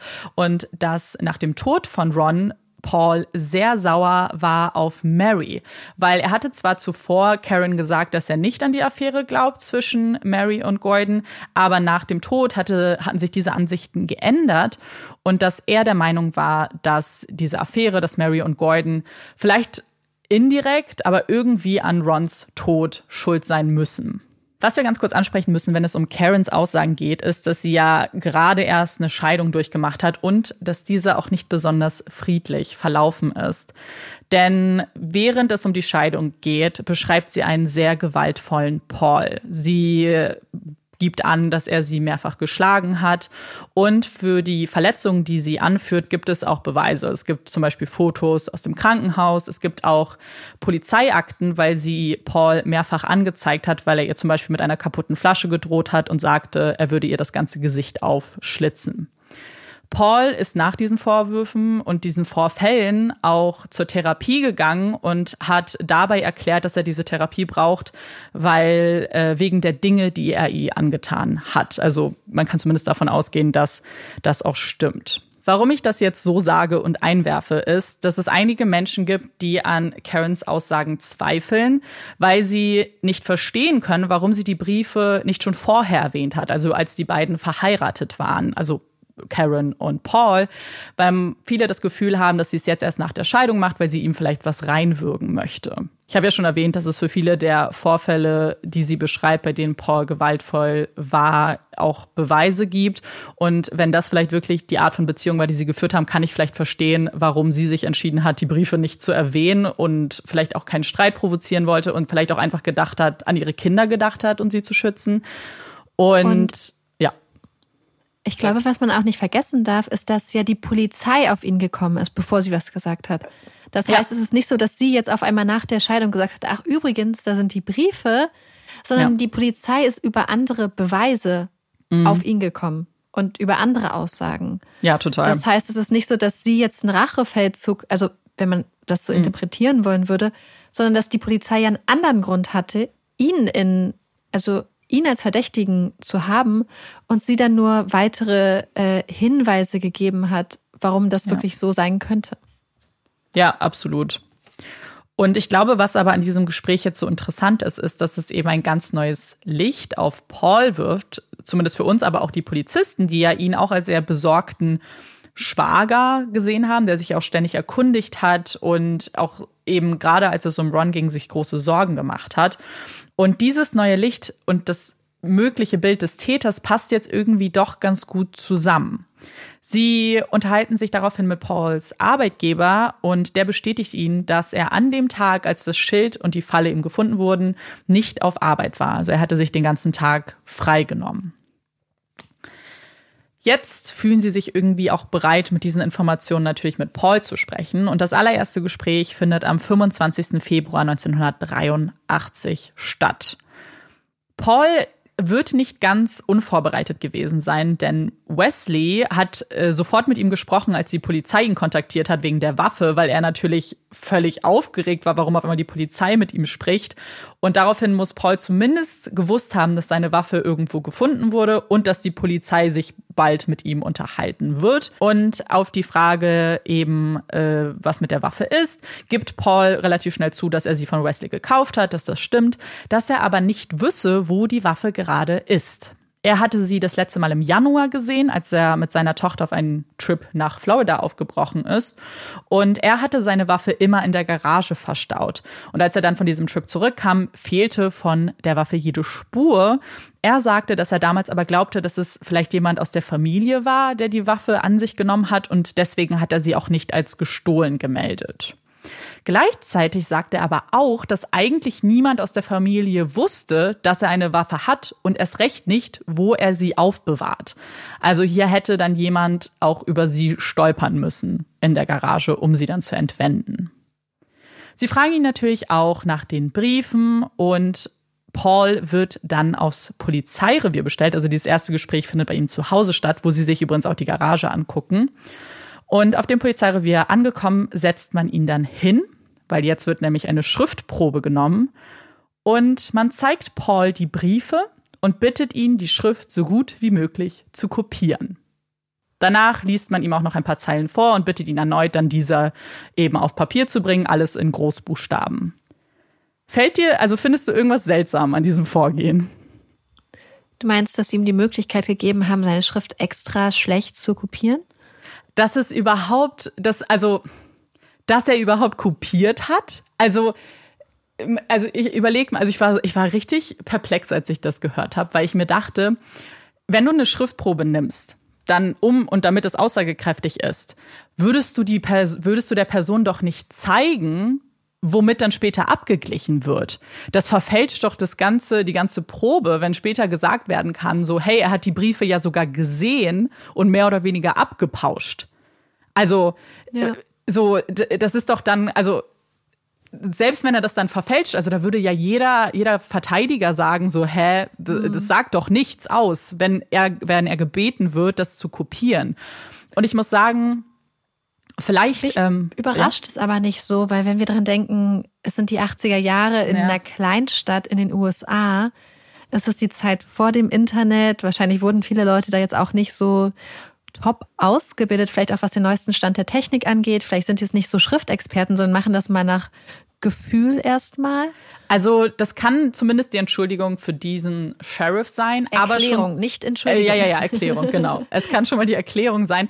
Aber tatsächlich haben, wurde er stark kritisiert dafür von seinen Kollegen und Kolleginnen. Also es war nicht gang und gäbe, das so zu machen. Er hat da definitiv einen Fehler gemacht, weil, vielleicht nur um das mal kurz festzuhalten, normale Routine, wenn man eine Schriftprobe nimmt, ist erstmal, dass du die Umstände so gut wie möglich nachstellst, damit du halt einen realistischen Vergleich machen kannst. Also du würdest zum Beispiel ein ähnliches Papier nehmen, du würdest einen ähnlichen Stift nehmen, wie geschrieben wurde und auch versuchen, die Außenumstände, was man natürlich nicht immer nachvollziehen kann, aber wenn du jetzt das Gefühl hast, oh, guck mal, da sind Regentropfen drauf, so würdest du es vielleicht regnen lassen, zum Beispiel. Und man würde, oder zumindest in dem Fall würde man sagen, man liest vor und sagt ihm, hey, schreib bitte alles in Großbuchstaben. So, das wäre dann richtig gewesen. Und sie haben es ja auch beim zweiten Mal gemacht und ihm einfach nur vorgetragen, was er schreiben soll. Das Problem ist, die, er hat die Briefe ja doch schon gesehen. Also. Mhm. Wobei Ein- er hat die Briefe ja. so oder so schon gesehen. Ja, gehabt, das stimmt. Theoretisch. Ja, das also stimmt. er hatte ja, wenn wir seiner Frau, Ex-Frau Glauben schenken, hat er sie ja da schon gesehen. Und er wurde ja auch von Mary und Ron damals mit reingezogen. Das heißt, Ja. Wenn wir davon ausgehen, es ist ja jetzt nicht so, dass die Möglichkeit bestand, dass er gar nicht weiß, um Ja, was es stimmt. sich handelt, sondern dass er sie ja so oder so schon gesehen hatte, Ja. wenn auch wahrscheinlich in längerem zeitlichen Abstand. Ja, absolut. Absolut. Und ein Experte schaut sich diese Proben dann direkt danach an, also ein Experte der jetzt der Polizei. Und er kommt zu dem Entschluss, dass er nicht mit hundertprozentiger Gewissheit bestätigen kann, dass diese wirklich übereinstimmen. Also er sagt nicht, dass es nicht so ist, aber er sagt auch nicht, dass es so ist. Also er kann sich mit den Proben, die er hat, nicht festlegen. Die Polizei durchsucht außerdem Pauls ganzes Haus, was er übrigens dem er einfach so stattgibt und auch da kooperiert, weil sie nach irgendwelchen Materialien suchen, die zum Bau dieser Falle genutzt wurden, also dem Styropor zum Beispiel oder nach irgendwie Überresten von dieser Box.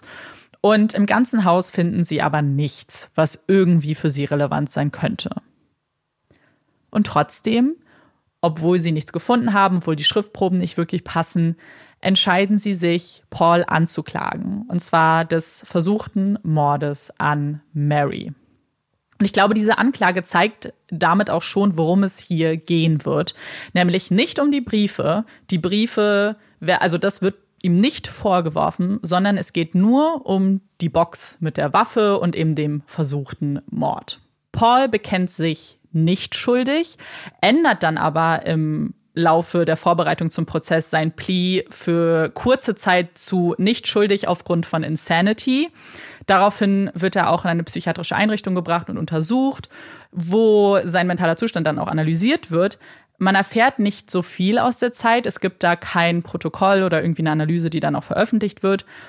Aber danach ändert er sein Plea wieder auf not guilty. Also dieser Insanity-Aspekt wird dann wieder gestrichen.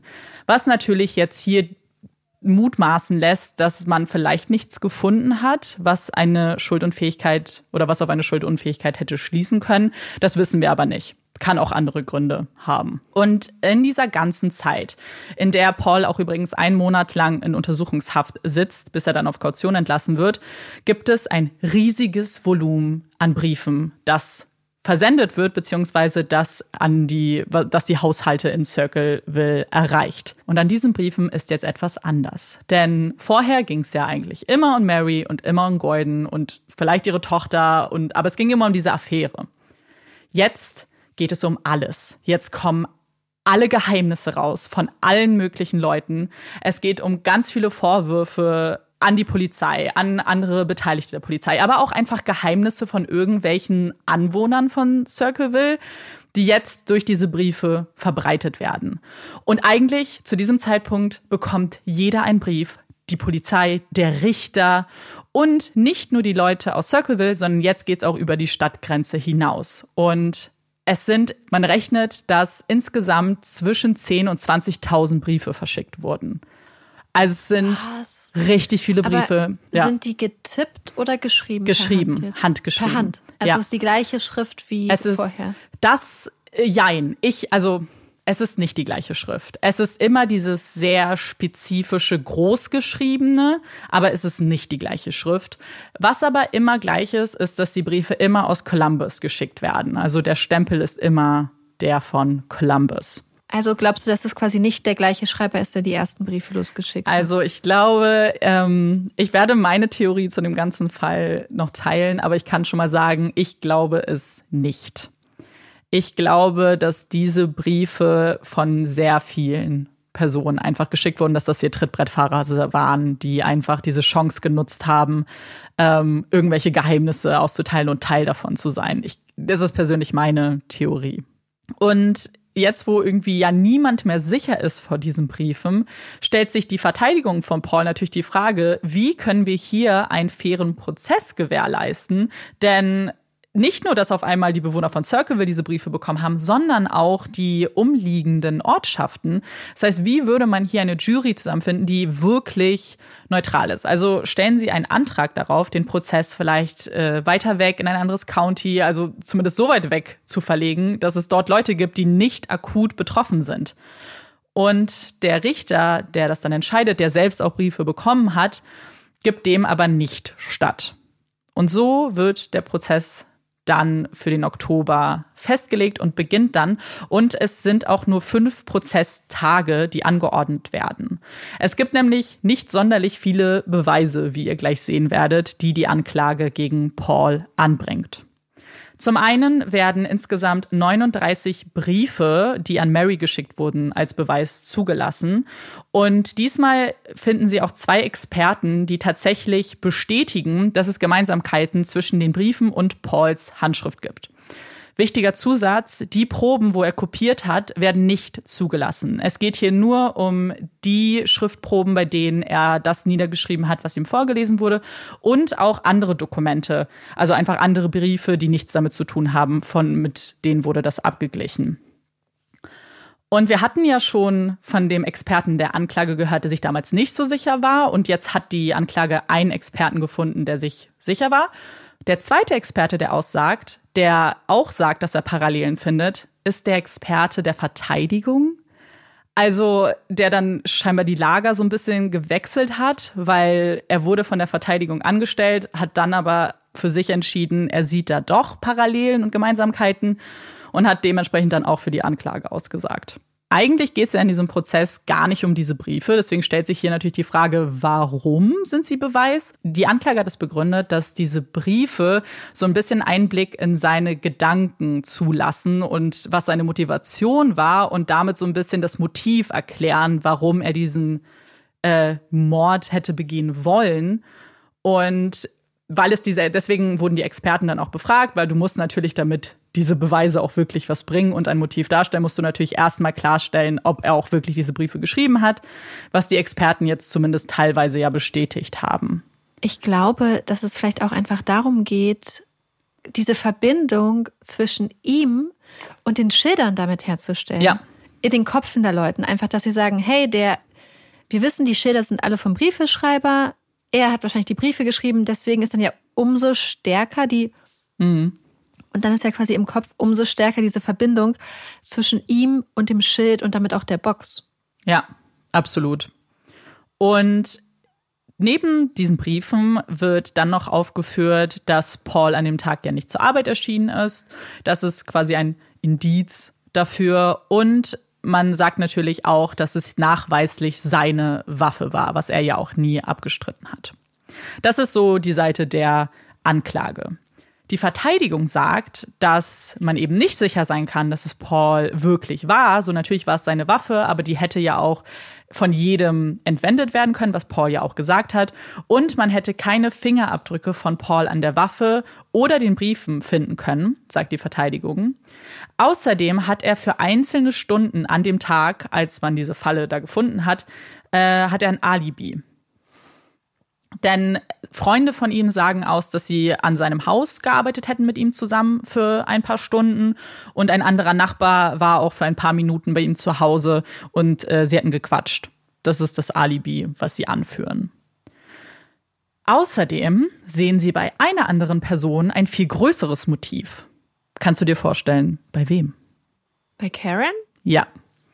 Sie sagen, dass eigentlich seine Ex-Frau Karen das Ganze also dass Karen dahinter steckt, weil sie wollte, dass er ins Gefängnis geht, zum einen aus Rache, aber damit sie dann auch das alleinige Sorgerecht für die Kinder hat. Sie hätte ja auch dann eben an die Waffe kommen können und sehen das eben als stärkeres Motiv. Wo sich natürlich gleich die Frage stellt, so Karen hat zu dieser Zeit auf dem Grundstück von Mary gelebt, so hätte sie wirklich riskiert, dass Mary stirbt. Also warum gegen Mary, wenn sie eigentlich nur ihren Mann im Gefängnis sehen wollte? Aber okay. Egal, weil das ist ja das, was die Verteidigung anbringt. Und das war's dann auch. Also das sind jetzt die doch etwas dürftigen Informationen, mit denen die Jury dann in ihre, zu ihren Beratungen entlassen wird. Was glaubst du, wie die Jury entscheidet? Kann ich nicht sagen. Finde ich total schwer. Hm, kann ich, ich verstehen. Finde beides eigentlich. Hm. Ich meine, das ist schon auch einfach wenig, womit du jetzt irgendwie arbeitest, ne? Als Jury, muss ich sagen. In beide Richtungen ja, auch irgendwie. Voll. Und ich meine, ja, weil es ist halt diese Sache, wenn man natürlich davon ausgeht, dass die Person, die die Briefe geschrieben hat, halt auch, also ich meine natürlich, wenn du glaubst, also wenn du den Experten glaubst, dass er die Briefe auch geschrieben hat und beziehungsweise Carol nach glaubst. Ja. Und gleichzeitig auch nicht glaubst, dass er seine Waffe verloren hat, dann ist es ja eigentlich recht eindeutig, was die Indizienlage mhm. angeht zumindest. Ja. Also das heißt eindeutig, aber dann besteht auf jeden Fall die Möglichkeit. Ja. Aber ich finde es halt immer so schwer, weil man ja für so ein Urteil einfach so einen sehr hohen, mhm. so eine hohe Hemmschwelle hat. Also was die äh, Sicherheit angeht. Andererseits kann ich mir auch niemand anderes vorstellen, der ja. da irgendwie ein Interesse dran gehabt haben könnte aktuell oder so einen alternativen Verdächtigen mhm. oder eine alternative Verdächtige. Und ich glaube, man darf auch nicht vergessen, dass dadurch, dass der Prozess ja nicht verlegt wurde, diese Jury ja schon weiß, worum es geht. Also ähm, sie werden natürlich alle neutral eingestellt sein müssen. So, das ist ja das, was sonst dürfen sie nicht in den Jurypool, aber natürlich wissen sie ja irgendwie, was mit den Briefen ging. Das ging ja über mehrere Jahre. Und die Jury, also so schwer es uns fällt, so, also scheinbar nicht so schwer fiel es der Jury, denn sie haben sich drei Stunden beraten und kamen dann am selben Tag noch zu einem Ergebnis. Und zwar sprechen sie Paul des versuchten Mordes schuldig und er wird zu sieben bis 25 Jahren Haft verurteilt. Für die Anklage, die Ermittler und auch für die allermeisten Bewohner Circlevilles steht damit eins fest. Und zwar der mysteriöse Briefeschreiber wird endlich hinter Gittern gebracht und sie können damit aufatmen, können endlich ihren normalen Alltag nachgehen, ohne jedes Mal Angst haben zu müssen, in den Briefkasten zu schauen. Denn wenn Paul ja der Täter ist, wenn er die Briefe geschrieben hat, dann müssten sie ja eigentlich auch aufhören, wenn er ins Gefängnis kommt. Aber falsch gedacht, denn die Briefe hören nicht auf.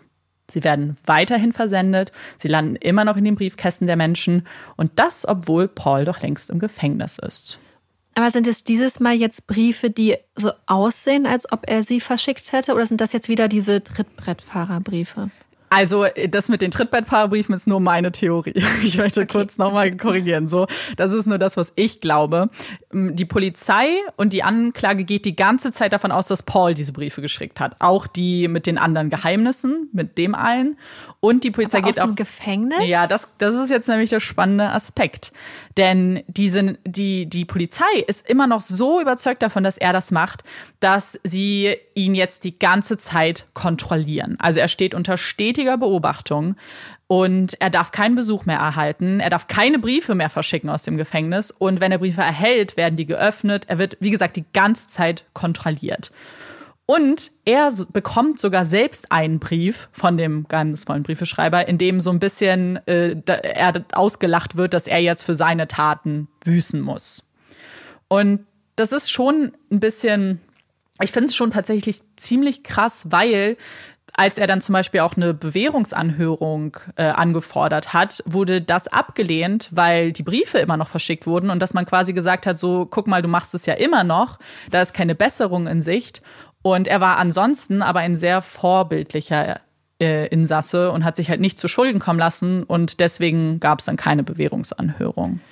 Das finde ich krass, wenn man ja. ähm, so grundlegende Rechte, wie zum Beispiel auch die Kommunikation mit Menschen außerhalb mhm. des Gefängnisses, das heißt Briefe schreiben, dann so kategorisch verbietet und ihn unter Dauerbeobachtung stellt, was ja auch, er ist im Gefängnis, er wird ja trotzdem noch theoretisch ähm, ja. bestimmte Grund- oder Menschenrechte sollte er zumindest haben und dass man dann aufgrund dieses Verdachtes dann ihn nicht mal mehr Briefe schreiben lässt. Weil man könnte ja sagen, hey, du darfst Briefe schreiben, aber alles, was du schreibst, wird kontrolliert. Ja. Und vor allem sollte man sich ja fragen, weil dann müsste man ja davon ausgehen, dass er einen Komplizen oder eine Komplizin hätte, weil man kann ja kaum dieses, diese hm. Menge an Briefen und Postkarten im Gefängnis erstehen. Ja. Und wie soll das funktionieren? Einfach logistisch. Und dann natürlich, wenn dann da wirklich jemand draußen ist und äh, er deswegen, seine Bewährung deswegen abgelehnt wird, mhm. weil jemand anderes das schreibt, aber man weiß eigentlich, dass es eigentlich unmöglich ist, dass er das sein kann, dann ist das ja, ja. das ist, das finde ich schon unglaublich krass. Und was noch krasser ist, was die Logistik angeht, die Briefe und die Stempel kommen immer noch aus Columbus. Er sitzt jetzt aber in einer, äh, in ganz anderen Stadt, und zwar in Lima im Gefängnis. Also er müsste auch noch, also das, alleine das zeigt ja schon, dass er sie nicht aus dem Gefängnis schicken kann, dass es einen Komplizen, einen Komplizen geben muss. Und das streiten jetzt die Sheriffs auch nicht unbedingt ab. Sie sagen schon, dass er irgendwie einen Weg gefunden haben muss, dass irgendwer ihm dabei hilft. Und das sehen aber irgendwie mittlerweile nicht alle so. Denn jetzt stellt man sich immer öfter die Frage, ob man hier wirklich den Richtigen verurteilt hat oder ob ein unschuldiger Mann im Gefängnis sitzt. Und noch mysteriöser wird dieser Fall, als die Briefe nach Jahrzehnten ganz plötzlich aufhören. Genau in dem Jahr, als Paul aus der Haft dann entlassen wird. Das ist jetzt erstmal die Position, an der wir sind. Jetzt stellt sich natürlich auch so ein bisschen die Frage, was wir alle glauben, ob Paul schuldig ist, ob es hier vielleicht auch noch alternative Theorien gibt. Ich habe da ein paar auch für euch schon mal, ähm, was man vielleicht dann abgleichen kann, ob es doch irgendwen anders gibt, der es sein könnte, den man kennt. Es kann natürlich auch eine komplett unbekannte Person sein, das wissen wir nicht. Oder vielleicht doch Paul. Ich würde jetzt vielleicht erstmal mit den anderen Theorien anfangen und dann können wir am Ende mal sprechen, was wir so glauben. In äh, welchem Jahr befinden wir uns denn jetzt? Jetzt gerade ist es 1994. Also jetzt ist er okay. quasi entlassen. Und er, als er auch entlassen wurde, hat äh, immer seine, also hat immer gesagt, dass er unschuldig ist. Er ist nie davon abgekommen. Und wenn man diesen Fall recherchiert, dann merkt man relativ schnell, dass es eigentlich eben so zwei Lager gibt, die, die daran glauben, dass er es war und die nicht daran glauben, dass er es war. Und bei denen, die nicht daran glauben, fällt ein Name ganz besonders oft und zwar Karen. Und damit wir uns aber diese Theorie angucken können, müssen wir über eine Beobachtung sprechen, die es nicht in den Prozess geschafft hat, die aber für diese Theorie eine Rolle spielt. Und zwar hat man später äh, einen Zeugen ausfindig machen können, der bei der Polizei ausgesagt hat, aber wie gesagt, seine ganze Aussage wurde nicht äh, im Prozess überhaupt thematisiert.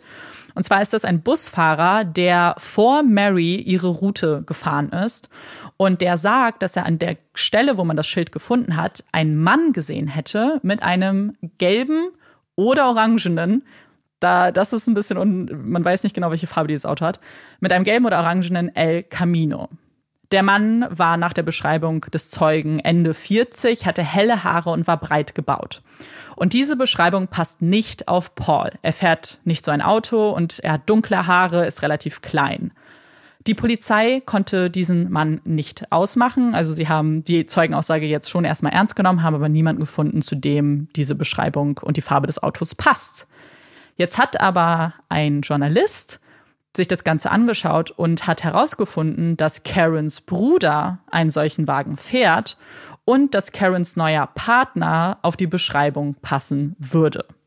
Und das ist eigentlich der springende Punkt, warum viele vielleicht glauben, dass es doch Karen gewesen sein könnte, mit Hilfe vielleicht von ihrer Familie und ihren Bekannten.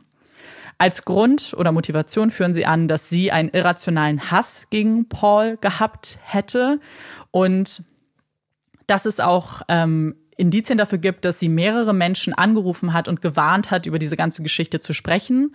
Es gab zum Beispiel einen Brief, der an das Team von Unsolved Mysteries geschickt wurde, die auch eine Folge zu dem Fall gemacht haben, die eben gewarnt wurden, nach Circleville zu kommen.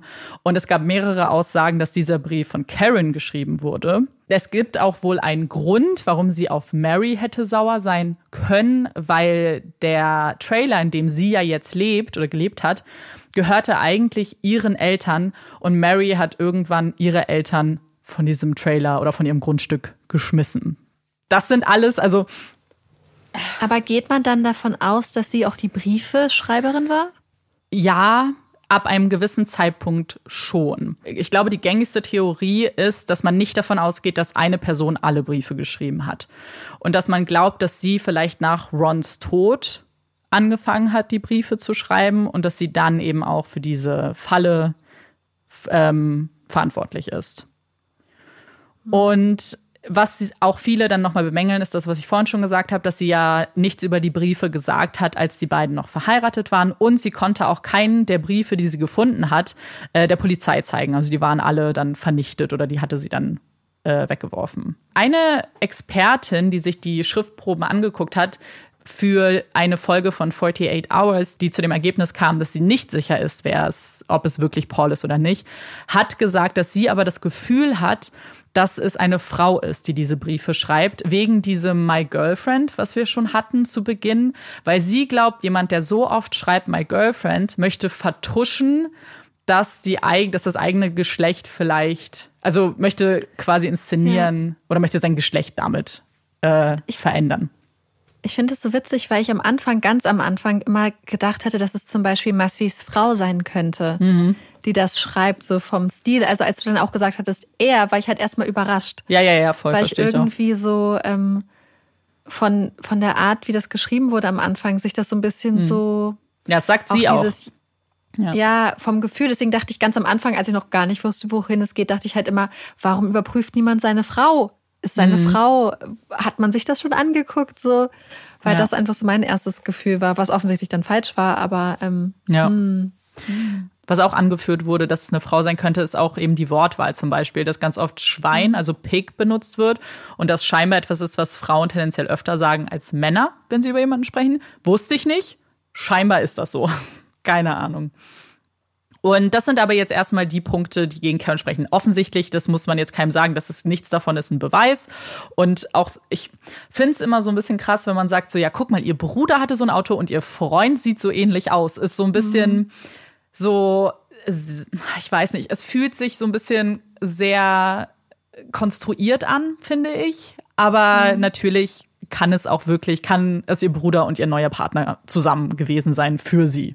So, wer weiß. Was wäre theoretisch, mhm. angenommen, Paul hätte die ersten Briefe geschrieben. Ja. Und dann. Also das Ding ist, wir können auch noch, weil du erfährst noch ein bisschen was zu Paul. Deswegen vielleicht warten wir noch mit dem, weil ich habe noch ein paar Informationen für uns alle. Kommen wir aber zu, das ist Karen. Es gibt eine Theorie, dass es Mark ist und das ist Pauls und Karens Sohn. Denn Paul sagte einmal selbst aus, dass er glaubte, dass Mark die Waffe geklaut hat. Das war bevor Paul festgenommen wurde. Es gab ähm, die Äußerung, als er die Waffe nicht mehr finden konnte, dass es Mark vielleicht war, haben Menschen gesagt. Und Mark. Also, mal, er, hat, er hat schon, bevor er mit der Polizei geredet hat, hatte er da schon erwähnt, dass er ja. die Waffe nicht mehr finden kann. An jemand, ah, okay. Ja. Also es war nicht nur so in dem Moment, wo er festgenommen wird, mm -mm sondern er hat mit anderen Leuten darüber geredet, dass seine Waffe. Genau. Okay. Also mit seiner Familie übrigens. Das muss man kurz dazu sagen. Es sind seine Schwestern. Diese Schwestern ähm, sind überzeugt davon, dass er es nicht war. Diese, also merkt euch das nur mal kurz, weil die spielen noch eine gewisse Rolle. Deswegen muss man diese Aussage auch so ein bisschen ähm, ja, mit, mit einer bisschen Skepsis vielleicht sehen, weil, ja, kommen wir später zu. Und Mark hat keine gute Beziehung zu seinem Vater. Als es um die Scheidung ging, musste er sich zwischen beiden entscheiden, weil es war ja offensichtlich jetzt keine harmonische Scheidung. Und Mark hat sich für seine Mutter entschieden, hatte unfassbaren Hass auf seinen Vater und hat damals auch gesagt erstmal, dass er seinen Vater hasst, dass er aber weiß, dass er unschuldig ist. Dann haben andere Familienmitglieder gesagt, dass sie eben Gespräche mit ihm geführt haben, in denen es so rüberkam, dass er die Briefe geschrieben hat und dass er hinter allem steckt. Die Polizei hat aber mit Mark gesprochen auch, als es um die Ermittlung ging und hat ihn aber dann von allen Zweifeln freigesprochen. Sie konnten eben nichts finden, was auf seine Täterschaft irgendwie hinweist. Mark hat sich im Jahr 2002 das Leben genommen. Und für einige Familienmitglieder, gerade die Schwestern, die an Pauls Unschuld glauben, war das auch eine Art Schuldeingeständnis. Also sie sagen öffentlich, dass er mit dieser Last nicht mehr leben konnte, dass sein Vater quasi für ihn im Gefängnis war. Kommen wir dann zu einem anderen Verdächtigen, in Anführungszeichen, beziehungsweise einer anderen Theorie, die auch sehr oft in den Raum geworfen wird, und zwar William Massey, Gordons Sohn.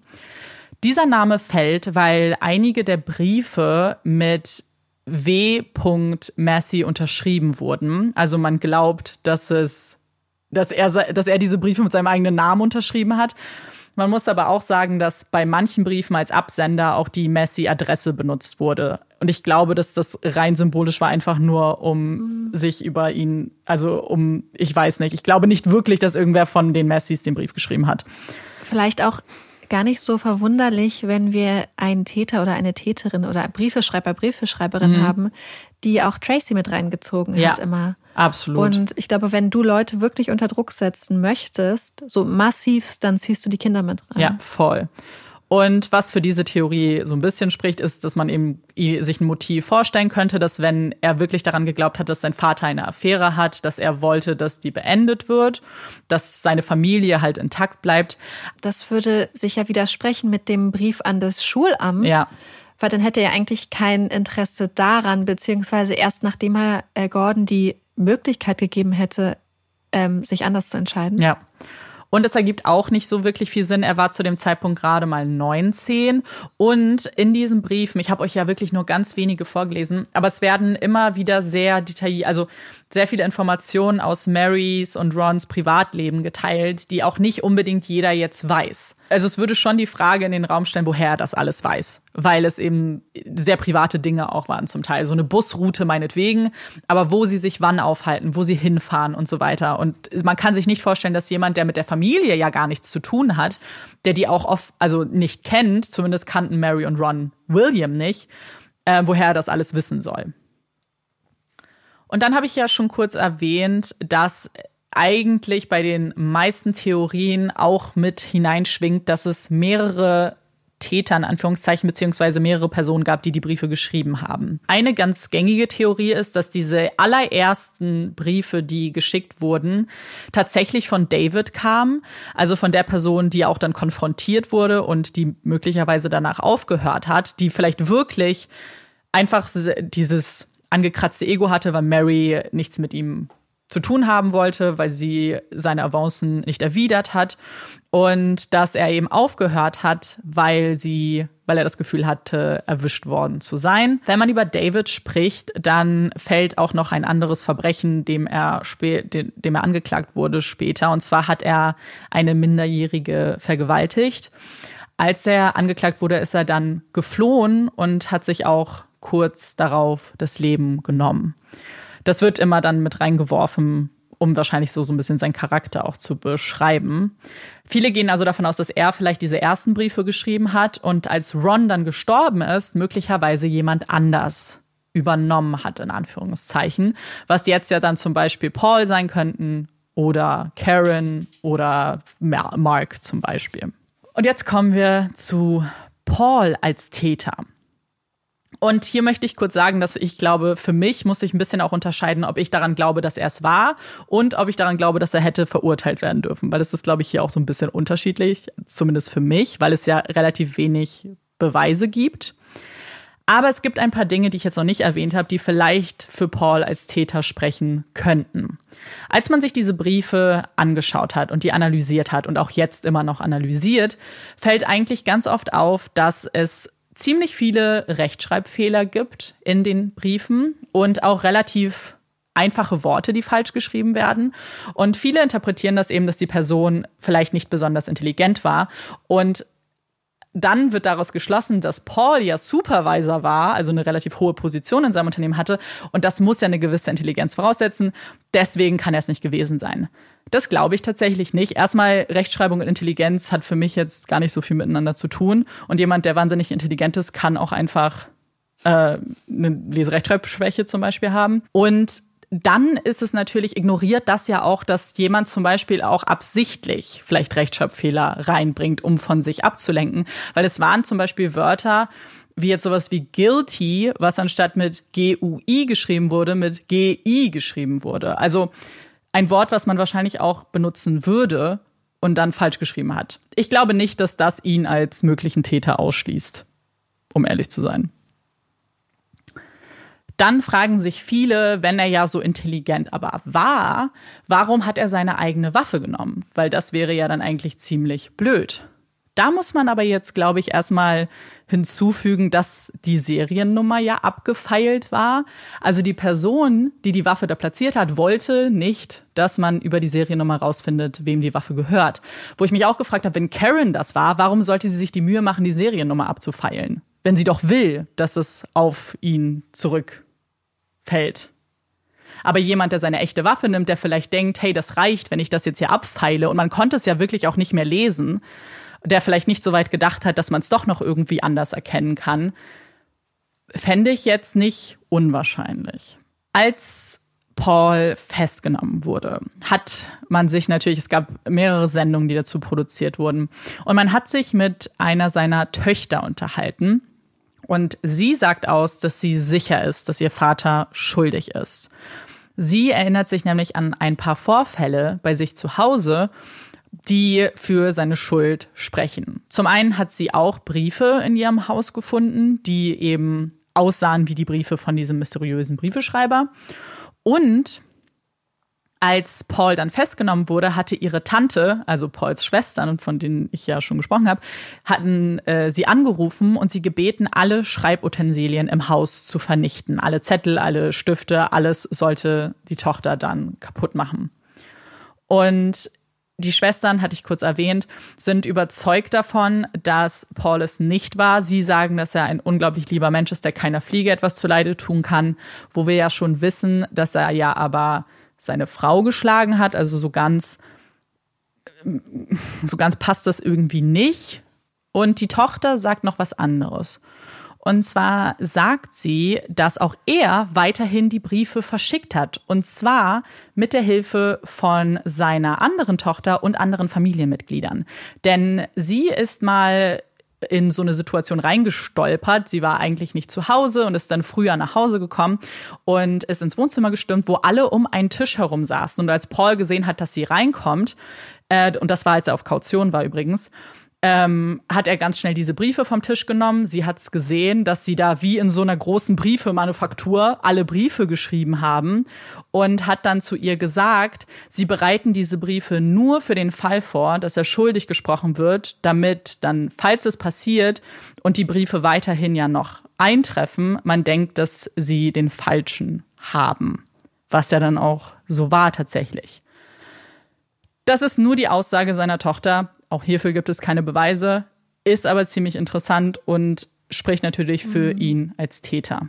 Paul selbst hatte immer gesagt, dass er eine sehr, sehr gute Beziehung zu Ron hatte. Er sagt, er wäre sein bester Freund gewesen und sie waren halt ähm, eben super gute Freunde.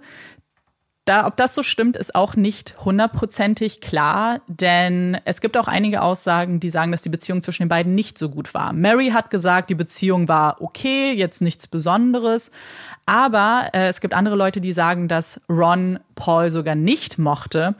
Ron ist ja Karens Bruder. Das heißt, wenn er mitbekommen hat, dass Paul seine Schwester schlägt, dann wäre er sicherlich zu seiner Verteidigung gekommen und hätte sicherlich kein besonders gutes Verhältnis zu ihm gepflegt.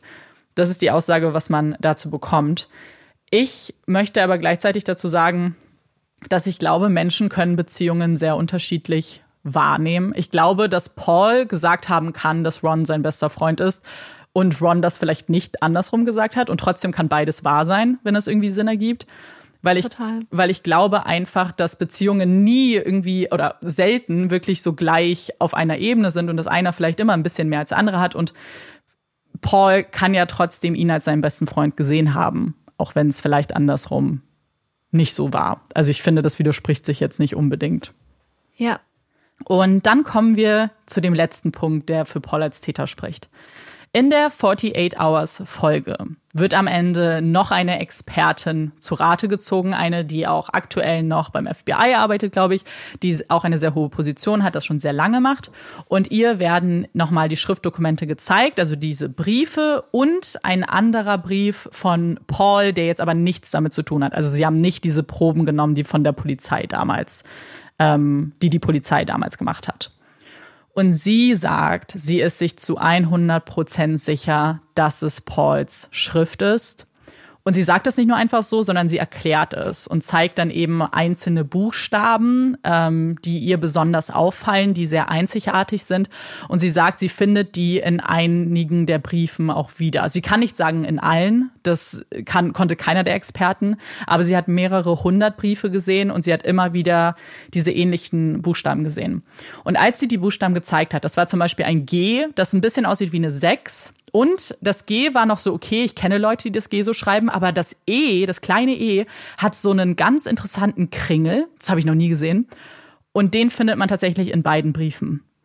Und das fand ich dann schon irgendwie einleuchtend und irgendwie, weil sie es so gezeigt hat, fand ich das auch überzeugend, muss ich sagen, dass er zumindest einige der Briefe geschrieben hat. Man hat auch wohl Fingerabdrücke gefunden, aber nur auf den Briefen, die nach der Zeit versendet wurden, als er im Gefängnis war. Da waren seine Fingerabdrücke ja. drauf. Also Briefe, die Leute erhalten haben, nachdem er ja. im Gefängnis war, hatten seine Fingerabdrücke drauf. Ja.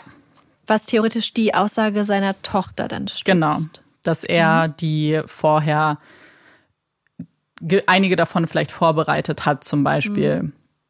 Genau, das würde dann ja. zu dieser Theorie passen. Ich habe ja schon gesagt, Paul sagt aber die ganze Zeit, er ist unschuldig. Und er hat auch ein, eine, einen Blog gemacht, wo er ein Dokument verlinkt hat, das 164 Seiten lang ist. Und da geht er eben auf, also dieses Dokument ist ein Brief, das er an das FBI geschrieben hat. Er sagt auch, hey, äh, wenn ihr euch die Zeit nehmt, das zu lesen, wäre das super. Das hat er nach seiner Freilassung geschrieben. Und da geht er auf ganz, ganz viele äh, Seiten von dem Prozessbericht ein, macht immer Notizen an der Seite und nennt so seine Argumente, warum er unschuldig mhm. ist. Beziehungsweise stimmt das nicht wirklich. Er sagt nicht, warum er unschuldig ist, sondern er sagt, warum die Polizei einen schlechten Job macht und warum zum Beispiel Mary schuldig ist, warum Karen schuldig mhm. ist. Er wirft also mit Beschuldigungen so ein bisschen um sich. Dieses Dokument wird nicht besonders gut aufgenommen. Denn er, ja, ich für mich, ich habe es Marike schon vorher gesagt, es war für mich auch super anstrengend, das zu lesen, weil er sich so in Verschwörungssachen auch verstrickt zum Teil. Also er sieht das eben als ganz große Verschwörung gegen sich und benennt dann aber nicht zum Beispiel Argumente für seinen spezifischen Fall, sondern geht eher andere, also nimmt andere Fälle, wo die Polizei mal nicht ermittelt hat. So, guck mal, in den Briefen wurde auch von dem äh, von, der, von dem Staatsanwalt geschrieben und ihr habt euch das ja nie angeguckt, was der Briefeschreiber da geschrieben hat. Und er bezieht sich so stark auf diese Briefe. Er geht in diesem Dokument auch davon aus, dass die Affäre stimmte und dass die Polizei einen Fehler gemacht hat, weil sie diese Affäre nicht weiter untersucht mhm. hat. Und sagt, er geht so weit, dass er sagt, dass Mary vor Gericht eine Falschaussage gemacht hat, weil sie die Affäre abgestritten hat, von der wir ja mhm. nicht wissen, ob sie, ob sie gab oder nicht. Und ja. darum geht es in diesem ganzen Dokument. Es geht viel um Gerüchte, es geht ihm sehr viel um andere Verbrechen. Es gibt ein paar Punkte, die ich tatsächlich relevant fand, wenn sie stimmen, weil er sagt, dass ähm, seine Verteidigung keinen guten Job gemacht hat, weil zum Beispiel die Staatsanwaltschaft hat diese, diese Falle rekonstruiert für die Jury, weil sie zeigen wollten, wie sie hätte funktionieren sollen. Und dass sie aber äh, als Verteidigung das Original nie sehen durften und deswegen zum Beispiel sowas nicht auch hätten machen dürfen. Also solche Sachen, wenn ihm wirklich Beweise verweigert wurden oder so, oder wenn die Verteidigung da nicht hinterher war, das ist natürlich dann höchst problematisch. Und ich glaube, dass der Prozess auch, also haben wir ja schon gesagt, schwierig ist, da zu einer Entscheidung zu kommen und dass man da vielleicht auch noch hätte mehr als Verteidigung anbringen können. Aber dieses ganze Dokument ist, es ist schwierig, dem so ein bisschen zu folgen. Und ich, ich war auch dann am Ende so ein bisschen, es tat mir fast leid, weil ich das Gefühl hatte, diese Paul hat da so viel Zeit wahrscheinlich reingesteckt. Und hätte er sich vielleicht mit einem guten Anwalt hingesetzt und hätte wirklich ein ordentliches Schreiben, wo es nur um seinen Fall geht, niedergeschrieben und nicht 164 Seiten Notizen am Rand, dann hätte das vielleicht auch mehr gebracht, weil jetzt wirkt es eher so wie jemand, der ja, der auch teilweise irrationale Dinge behauptet. Mhm. Das sind jetzt erstmal alle Theorien. Das ist alles, was wir wissen. Und jetzt könnten wir natürlich zu dem kommen, was wir vielleicht glauben. Willst du anfangen oder soll ich anfangen? Fang ruhig an. Meine Theorie, ich muss es immer so ein bisschen ordnen wenn wir davon ausgehen, dass Paul Ron für seinen besten Freund gehalten hat und wir davon ausgehen, dass er an diese Beziehung geglaubt hat zwischen Mary und Gordon Massey, dann würde es ja vielleicht Sinn ergeben, dass er sich vielleicht als gefühlt bester Freund dazu auserkoren oder vielleicht bestimmt sieht, dieser Affäre, von der er vielleicht wirklich, es kann ja theoretisch sein, dass die mhm. stattgefunden hat, die Möglichkeit gibt's ja, dass er erstmal versucht hat, diese Affäre zu beenden, ohne Mary oder Ron damit reinzuziehen. Wenn er wirklich irgendwie gedacht hat, das ist jetzt so seine Aufgabe oder so. Und dass er dann vielleicht angefangen hat, diese Briefe zu schreiben und dann gemerkt hat, es bringt zum Beispiel nichts. Und dass er dann das Gefühl hatte, dass er ja quasi nur das macht, was eh sein Auftrag ist, weil ich habe das Gefühl, dass er wirklich ein bisschen in diese Verschwörungsmythen mhm. Richtung, Richtung später so auch abgedriftet ist und vielleicht auch so gewisse Vorstellungen hat, die man vielleicht schon so ein bisschen auch später als Wahn bezeichnen könnte. Ich kann es natürlich nicht beurteilen. Und was ist, wenn er dann denkt, dass in dem Moment, in dem sie David als Täter raus, auserkoren haben und es wirkt so, als ob alles sich, also Ron ist jetzt damit einbezogen, Mary ist damit eingezogen, sie sitzen jetzt an einem Tisch. Er hat quasi erreicht, was er wollte, dass Ron auch die von der Affäre mitbekommen hat, dass sie an einem Tisch sitzen und alle zusammen nach einer Lösung suchen. Und gleichzeitig gibt es jetzt David, den alternativen Verdächtigen. Was ist, wenn er wirklich gedacht hat, okay, jetzt ist erstmal alles Paletti, jetzt äh, gehe ich erstmal davon aus, dass alles gut sein wird und ähm, ziehe mich zurück. Wir haben jetzt einen alternativen Verdächtigen. Ich bin raus. Und was ist, wenn er dann aber später, warum auch immer, irgendwie weitergemacht hat? Weil was ich mich frage ist, mhm. die Briefe gingen ja los nach Rons Tod. Ja. Habe ich recht? Ja. Und was ist, wenn Ron beispielsweise mit Paul telefoniert hat über irgendetwas und er an irgendwas, was Paul gesagt hat, erkannt hat, dass es Paul ist? Mhm. Und was ist, wenn er wirklich getrunken hat?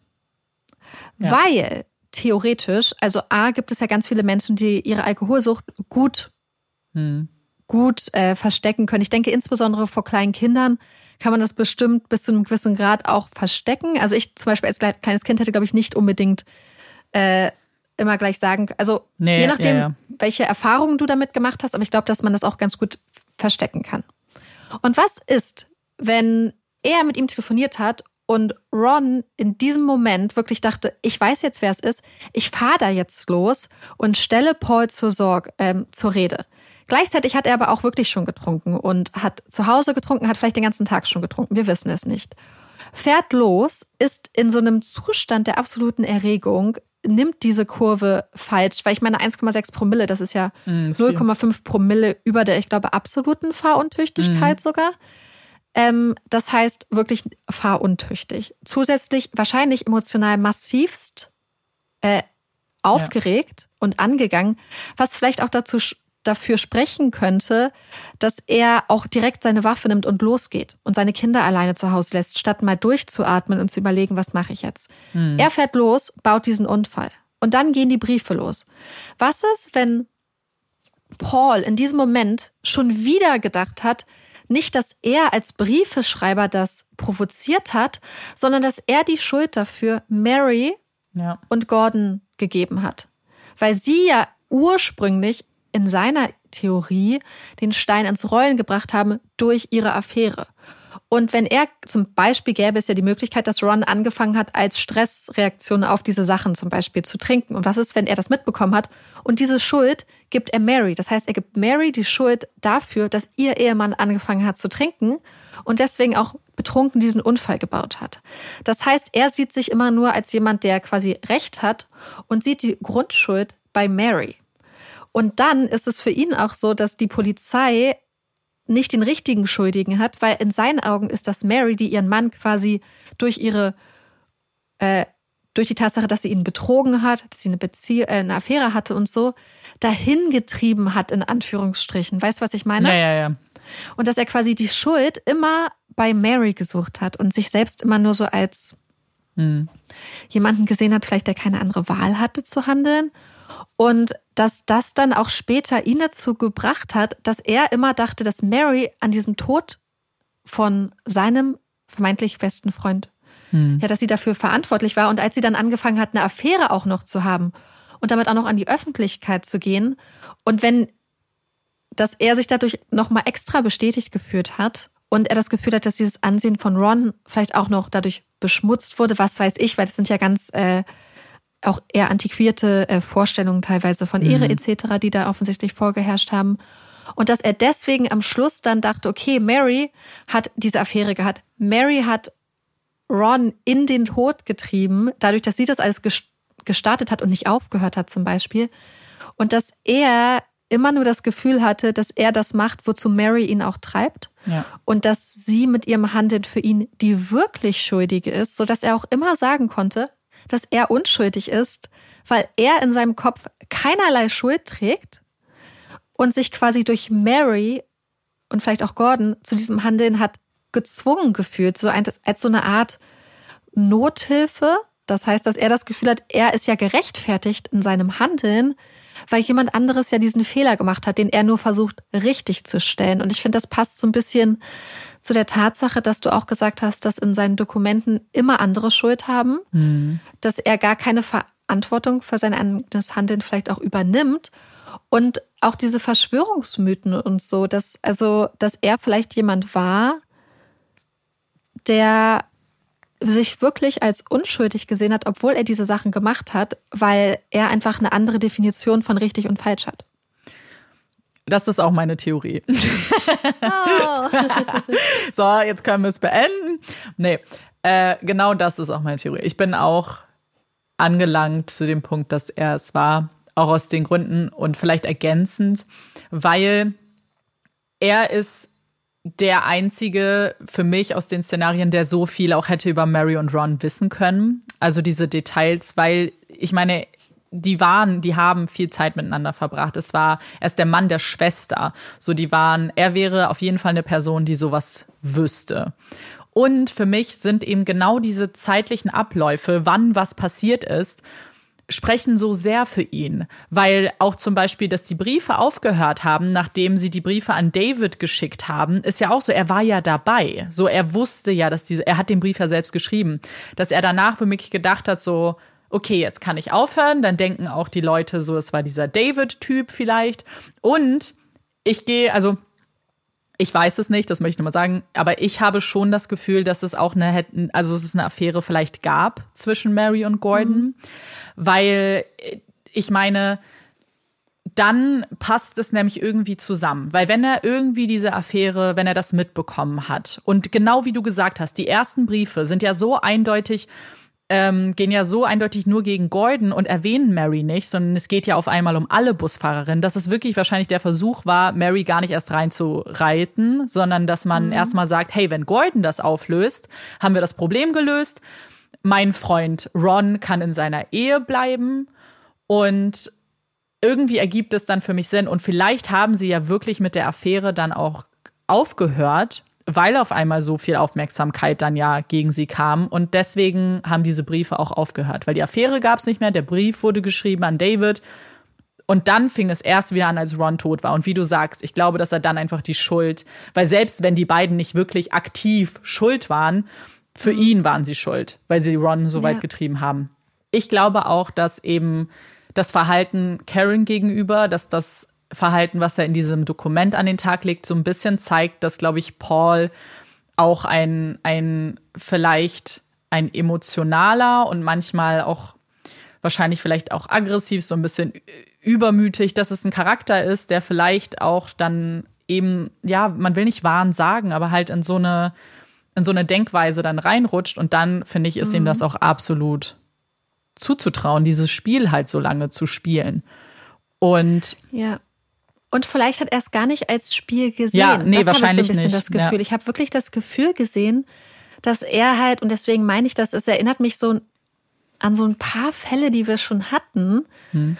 ähm, wo man irgendwie das Gefühl hat, okay, da ist einfach eine Person, die hat vielleicht auch was mitbekommen und steigert sich da wirklich ja. immer weiter rein, steigert sich aber gleichzeitig in die eigene, ja, von so einer moralischen Überlegenheit. Ja.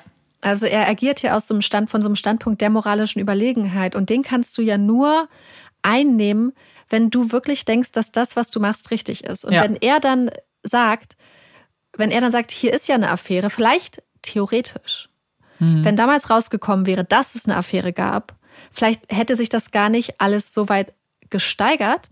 Also er, mhm. einfach nur in dem Sinne, nicht, dass er ein Anrecht darauf hat, dass irgendwer irgendwelche Affären gesteht oder dass er irgendein Anrecht hat, sich in die Angelegenheiten von anderen Menschen einzurechnen. Aber vielleicht war es so, dass er gesagt hat, da ist eine Affäre und die ganze Welt sagt, nee. Ja. dass das für ihn mit dazu geholfen hat, zu sagen, das, was die anderen sagen, kann falsch sein. Und dass, mhm. wenn dann auch zum Beispiel das äh, Strafgesetz sagt, hey, versuchen jemanden zu töten ist falsch und du wolltest das, deswegen bist du schuldig. Aber er sagt, ja, nein, deswegen, weil das, was ihr sagt, stimmt nicht mit meinem moralischen Kompass überein. Ja, voll. Und man sieht diese Steigerung ja auch irgendwie in den Taten auch, finde ich. Weil es anfing mit Briefen gegen Gordon, dann ging es an Mary, dann ja. geht es an Ron, dann sind es Plakate. Wir haben dann auf einmal Tracy. alle Leute, die reingeben. Und was ich ja schon vorher gesagt habe, ich glaube, er hat diese Hauptkommunikation, was dieses Thema angeht, geführt. Ich glaube, spätestens, wo es auf einmal um andere Geheimnisse geht, war er nicht mehr. Das war, ich glaube nicht, dass das von ihm kam. Ich glaube, dass da andere Leute einfach. Ähm, was ich mich, ja, was für mich immer für eine Frau so, und das ist jetzt wahrscheinlich äh, auch so eine vorurteilsgeprägte mhm. Sicht, aber ich habe auch gedacht, wenn ich davon ausgehen würde, dass da irgendeine Person so viel auch Gossip weiß, so viel ja. Gerüchte, hätte ich eher gedacht, dass es eine Frau ist. Mhm. Gerade zu der Zeit, weil ich das Gefühl hätte, dass Frauen damals vielleicht mehr miteinander geredet hätten. Ja. Aber ähm, wenn er seine Schwestern an der Seite hatte, dann ist das ja schon wieder was anderes. Dann kann er ja auch vielleicht vieles wissen, zum Beispiel, mhm. wenn sie ihm da Informationen zuspielen. Voll. Und, Und ich, vielleicht ja. hatte die Polizei ja auch deswegen ihn so unter Kontrolle, weil sie gesagt haben, er kann verschlüsselte Botschaften an seine Schwestern geben.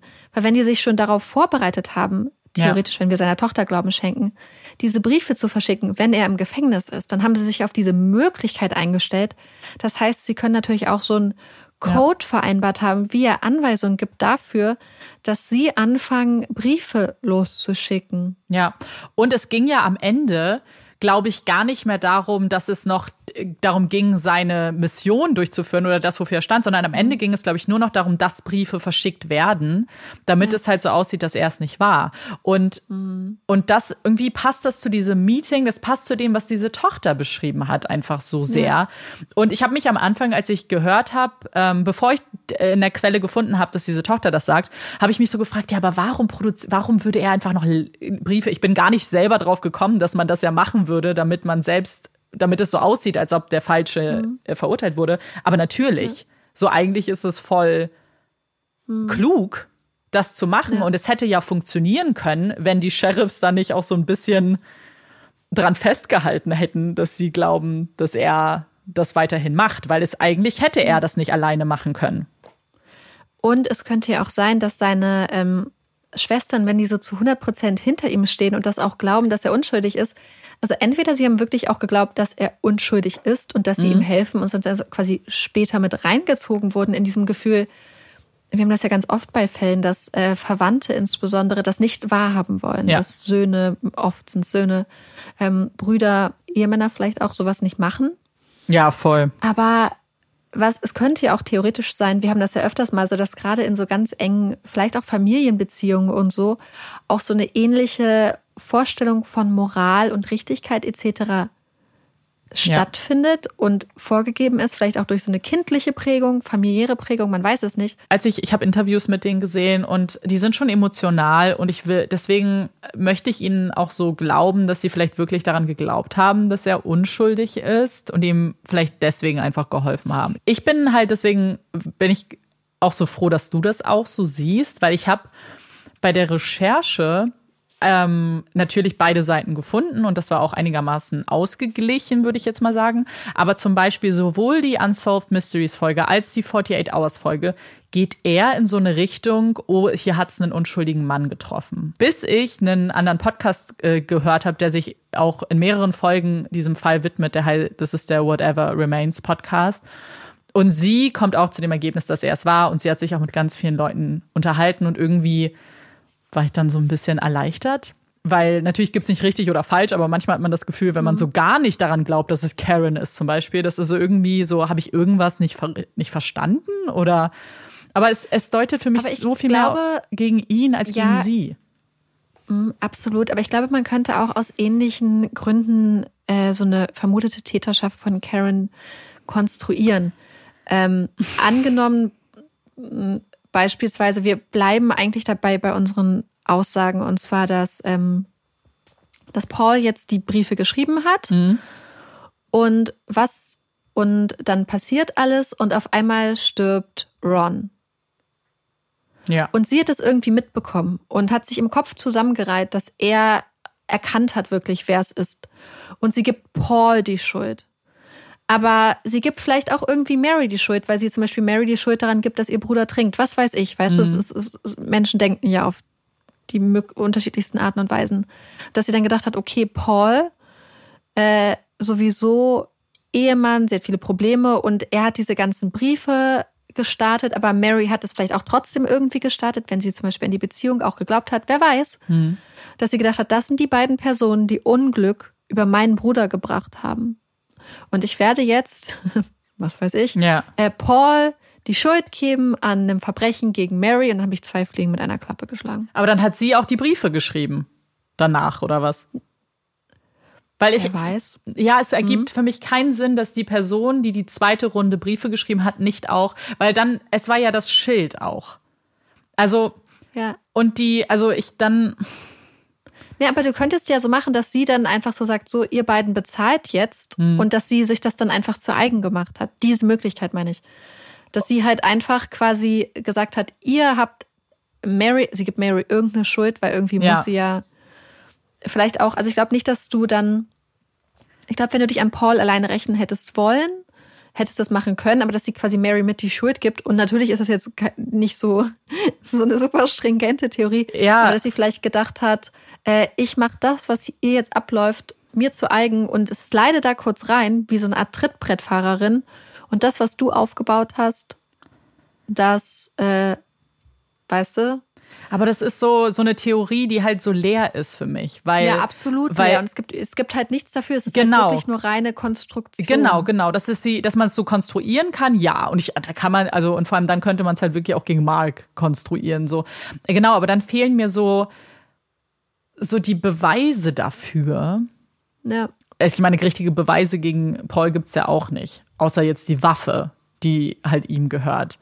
Aber, und man muss natürlich auch dran denken, so, dass natürlich hat man keine Fingerabdrücke drauf bekommen, aber Mary hat ja auch die ganze Box einfach kontaminiert, weil sie sie mit nach Hause genommen hat. Ne? Also darf man halt auch nicht vergessen. Ähm, Übrigens, in seinem langen Dokument äh, kritisiert er, also äh, klagt er Mary auch an, weil er sagt, sie hat ja die ganzen Kinder gefährdet, weil sie die Box mit in den Schulbus genommen hat und dass das ja zeigt, was für ein Mensch sie ist, wenn sie einfach so Kinderleben riskiert. Und ich dachte mir so, also wenn, also wenn man sich ihre Aussage ja anhört, dann hat sie ja, sie hat die Box ja noch gar nicht geöffnet zu dem Zeitpunkt. Für sie war es nur eine schwarze war Box. War in der Box eigentlich ein Loch drinne? Nee, war kein Loch drin. Es hätte dann durchgeschossen. Es war halt Karton, ne? Also es war jetzt keine feste Box. Mhm. Es war so Karton. Es hätte dann wohl durchschießen sollen. Hätte es auch gemacht. Hätte es auch, wollte ich gerade sagen, also es hätte ja auch durchgeschossen. Aber äh, sowas wird halt dann zum Beispiel in dem Dokument auch noch aufgeführt. Ja. Das ist der Fall. Äh, ich glaube aber, also ich, ich habe es so im Gefühl, dass äh, unsere Theorie wahrscheinlich mhm. vielleicht am nächsten am Kern der Wahrheit ist. Deswegen ist ja wahrscheinlich unsere. Ja. Deswegen ja, glaubt man das ja. Aber ich habe das Gefühl, dass aber man wird noch so viel so gerne wissen. Und vor allem, was ich so absurd finde, ist, wie hoch die Zahl der Briefe ja. die geschickt wurden. Oder? Weil ich denke manchmal so, ähm, wenn man schon so Sachen aufschreiben muss oder so, ja. das ist immer schon so viel, so einen Brief schreiben und dann 10.000 bis 20.000. Briefe. Übrigens, weil wenn man das in Foren verfolgt, es fragen natürlich dann viele so, oh, könnte man nicht jetzt DNA prüfen, so von den Briefmarken und so. Für die Polizei ist dieser Fall closed. Also sie, es gibt keine Ermittlungen. Für sie haben sie Paul als Täter für den versuchten Mordes und damit Inoffiziell ist für sie auch abgeschlossen, wer die Briefe geschrieben hat. Deswegen gibt es dazu keine Ermittlungen, ob man es machen könnte oder nicht. I don't know.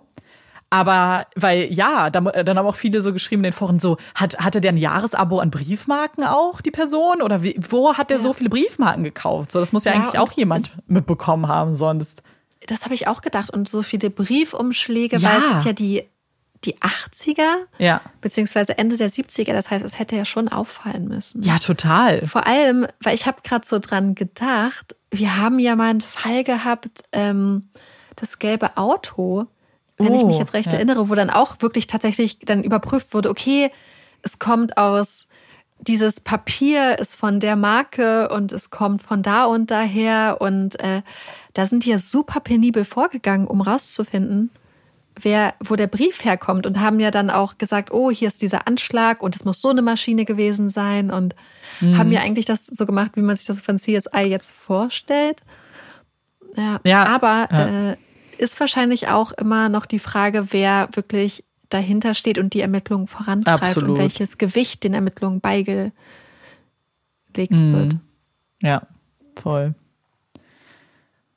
Bin gespannt, ob ihr den Fall schon kanntet. Was ihr dazu sagt, was eure Theorie ist. Vielleicht habt ihr auch andere Argumente, die jetzt zum Beispiel eher noch für Karen sprechen könnten. Äh, würde mich auf jeden Fall sehr interessieren. Und damit wir uns aber vielleicht nach den ganzen Informationen und Theorien etwas entspannen können und durchatmen können, kommt hier unsere Puppy Break. Yay! Unsere Puppy Break hat uns heute Sandy zugeschickt und es hat total gut gepasst, weil ich bin ja hier gerade House-Sitting und neues war ich im Hauswirtschaftsraum und guck so zur Seite und wollte den äh, Staubsauger nehmen und dann, also ich habe nicht geschrien, aber dann dachte ich so, oh mein Gott, da ist eine Ratte. Weil mein Bruder und ich hatten früher so eine Kunststoffratte so aus so einem Kostümshop. Kennst du die, diese großen, lebensechten Ja, ja, ja, ja, Kunststoffratten? ja. Oh Und- irgendwer hatte die wahrscheinlich einfach als Scherz, haha, ähm, in den Hauswirtschaftsraum gepackt. Und ich habe mich natürlich erschreckt, weil ich dachte, es ist wirklich eine große Ratte, die sehr still hält. Und deswegen fand ich es umso lustiger, dass Sandy uns heute Infos über Ratten zugeschickt hat von Peter, zwei. Und habe gedacht, dann teilen wir doch mal ein paar. Und bevor, bevor ich über Ratten rede, ganz kurz, wir haben hier aktuell Krähen, ganz viele. Äh, und das waren erst sechs Krähen. Und dann dachte ich natürlich an Six of Crows äh, von Libertugo. Und äh, ja, am Schluss waren es nur noch fünf Krähen. Und ich fand das sehr schön, wie diese Krähen scheinbar den Sonnenuntergang genossen haben. Auf Mhm. jeden Fall jetzt weiter zu Ratten. Ich glaube, es dürfte niemanden wirklich überraschen, dass Ratten angeblich sehr, sehr intelligente Tiere sind und auch sehr, sehr sozial. Und die spielen zusammen und äh, kuscheln sich auch gerne ganz lieb zusammen. Und angeblich, ich habe das noch nie gehört, aber vielleicht könnt ihr uns ja mal was schicken, lachen Ratten quasi wenn, Echt? sie, wenn man sie kitzelt. Und wir hatten ja damals die Puppy Break mit den Popcorn-Meerschweinchen, die so rumspringen. Und ich habe gedacht, wenn irgendwer da draußen Ratten hat, die so, so, so lächeln, lachen, piepsen, könnt ihr uns ja vielleicht ein Video schicken. Es würde mich total interessieren. ja. Aber was ich ganz besonders wichtig fand, ist, Ratten sind sehr saubere Tiere, die sich mehrmals am Tag putzen. Krass, ja. Und deswegen sind sie gar nicht so krasse Überträger von Krankheiten, also Viren oder so und Parasiten, wie man sich das denkt. Also ich meine, sie haben natürlich aufgrund des Mittelalters und der Pest und so einen sehr schlechten Ruf, aber scheinbar sind sie insgesamt, legen sie persönlich schon Wert darauf, sich sauber zu halten. Mm. Cool. Ja. Mm, Süß. Wir wissen ja auch, dass manche Leute Ratten haben, die uns zuhören. Wir haben schon mal Fotos Ja. bekommen. Liebe Ja. Grüße an die Ja, Ratten. ich habe auch äh, eine Frau, mit der ich mal gearbeitet habe, die hatte auch, glaube ich, ich glaube, die hießen Gucci und Chanel oder Na, so. wie gut. Ja. Richtig gut. Ja, also sehr intelligente Tierchen. Voll süß. Hast du eine Empfehlung? Nee, ich habe keine Empfehlung. Also, ich äh, lese ja jetzt gerade viel, aber ich weiß nicht und ich gucke aktuell gar nichts und irgendwie, ich will auch nicht jedes Buch empfehlen, wenn manche Bücher sind, bin ich so ein bisschen so hm, hin und her gerissen. Mhm. Und ein Buch habe ich gelesen, was ich ultra gut fand, was ich unbedingt empfehlen möchte, aber in der nächsten Folge. Okay, sehr spezifisch. Das ist sehr spezifisch, es muss unbedingt in der nächsten Okay. Folge sein. Okay. Und dann habe ich zum Beispiel jetzt noch The Beauty Myth äh, gelesen, Mhm. was ich spannend fand von Naomi Wolf. Aber gleichzeitig habe ich ja letzte Woche Beauty Sick schon empfohlen. Und dann, hm, verstehst du, was ich meine? Ja, du meinst zu ähnlich dann. Aber vielleicht wollen die Leute, nachdem sie es gelesen haben, nochmal. Ja, aber es ist auch irgendwie schon noch was anderes und ähm, ist ja 30 Jahre alt. Deswegen bin ich aktuell empfehlungstechnisch nicht so ähm, nicht gut ganz vorne aufgestellt. mit dabei. Aber wie gesagt, ich habe schon für nächste Woche eine gute Empfehlung. Ja, wenigstens dann. Ich habe gestern Abend unbedingt einen Film gucken wollen, damit ich irgendwas anderes mache, außer in diesem Fall zu denken. Und habe dann Disney Plus durchstöbert und ich hatte schon lange keine Marvel-Empfehlung mehr. Deswegen dachte ich, mache ich das mal, weil ich auch gestern dann festgestellt habe, wie lange ich schon keine Marvel-Sachen geguckt habe. Und auf Disney Plus ist jetzt ähm, Doctor Strange Multiverse of Madness draußen. Und ich habe den nicht im Kino geguckt, habe es nicht geschafft. Und deswegen war ich so happy, als ich das gesehen habe. Musste dann kurz googeln, ob ich irgendeinen Film gesehen haben muss, weil ich jetzt länger schon nicht mehr alle Filme geguckt habe. Shame on me. Aber äh, konnte alles mehr oder weniger abhaken, was relevant war. Hab ihn also geguckt und fand den so gut.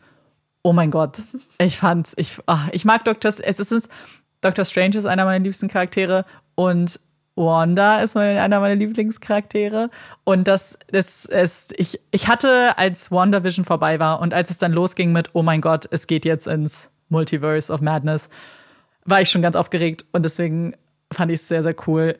Ähm, ich will gar nicht verraten, worum es geht. Das ist, ich glaube, ihr müsstet übrigens als kleiner Tipp, ihr müsstet WandaVision schon gesehen haben, weil das fand ich sehr relevant und der stand in meiner Liste nicht so weit oben, dass man das gesehen haben muss. Fand ich falsch.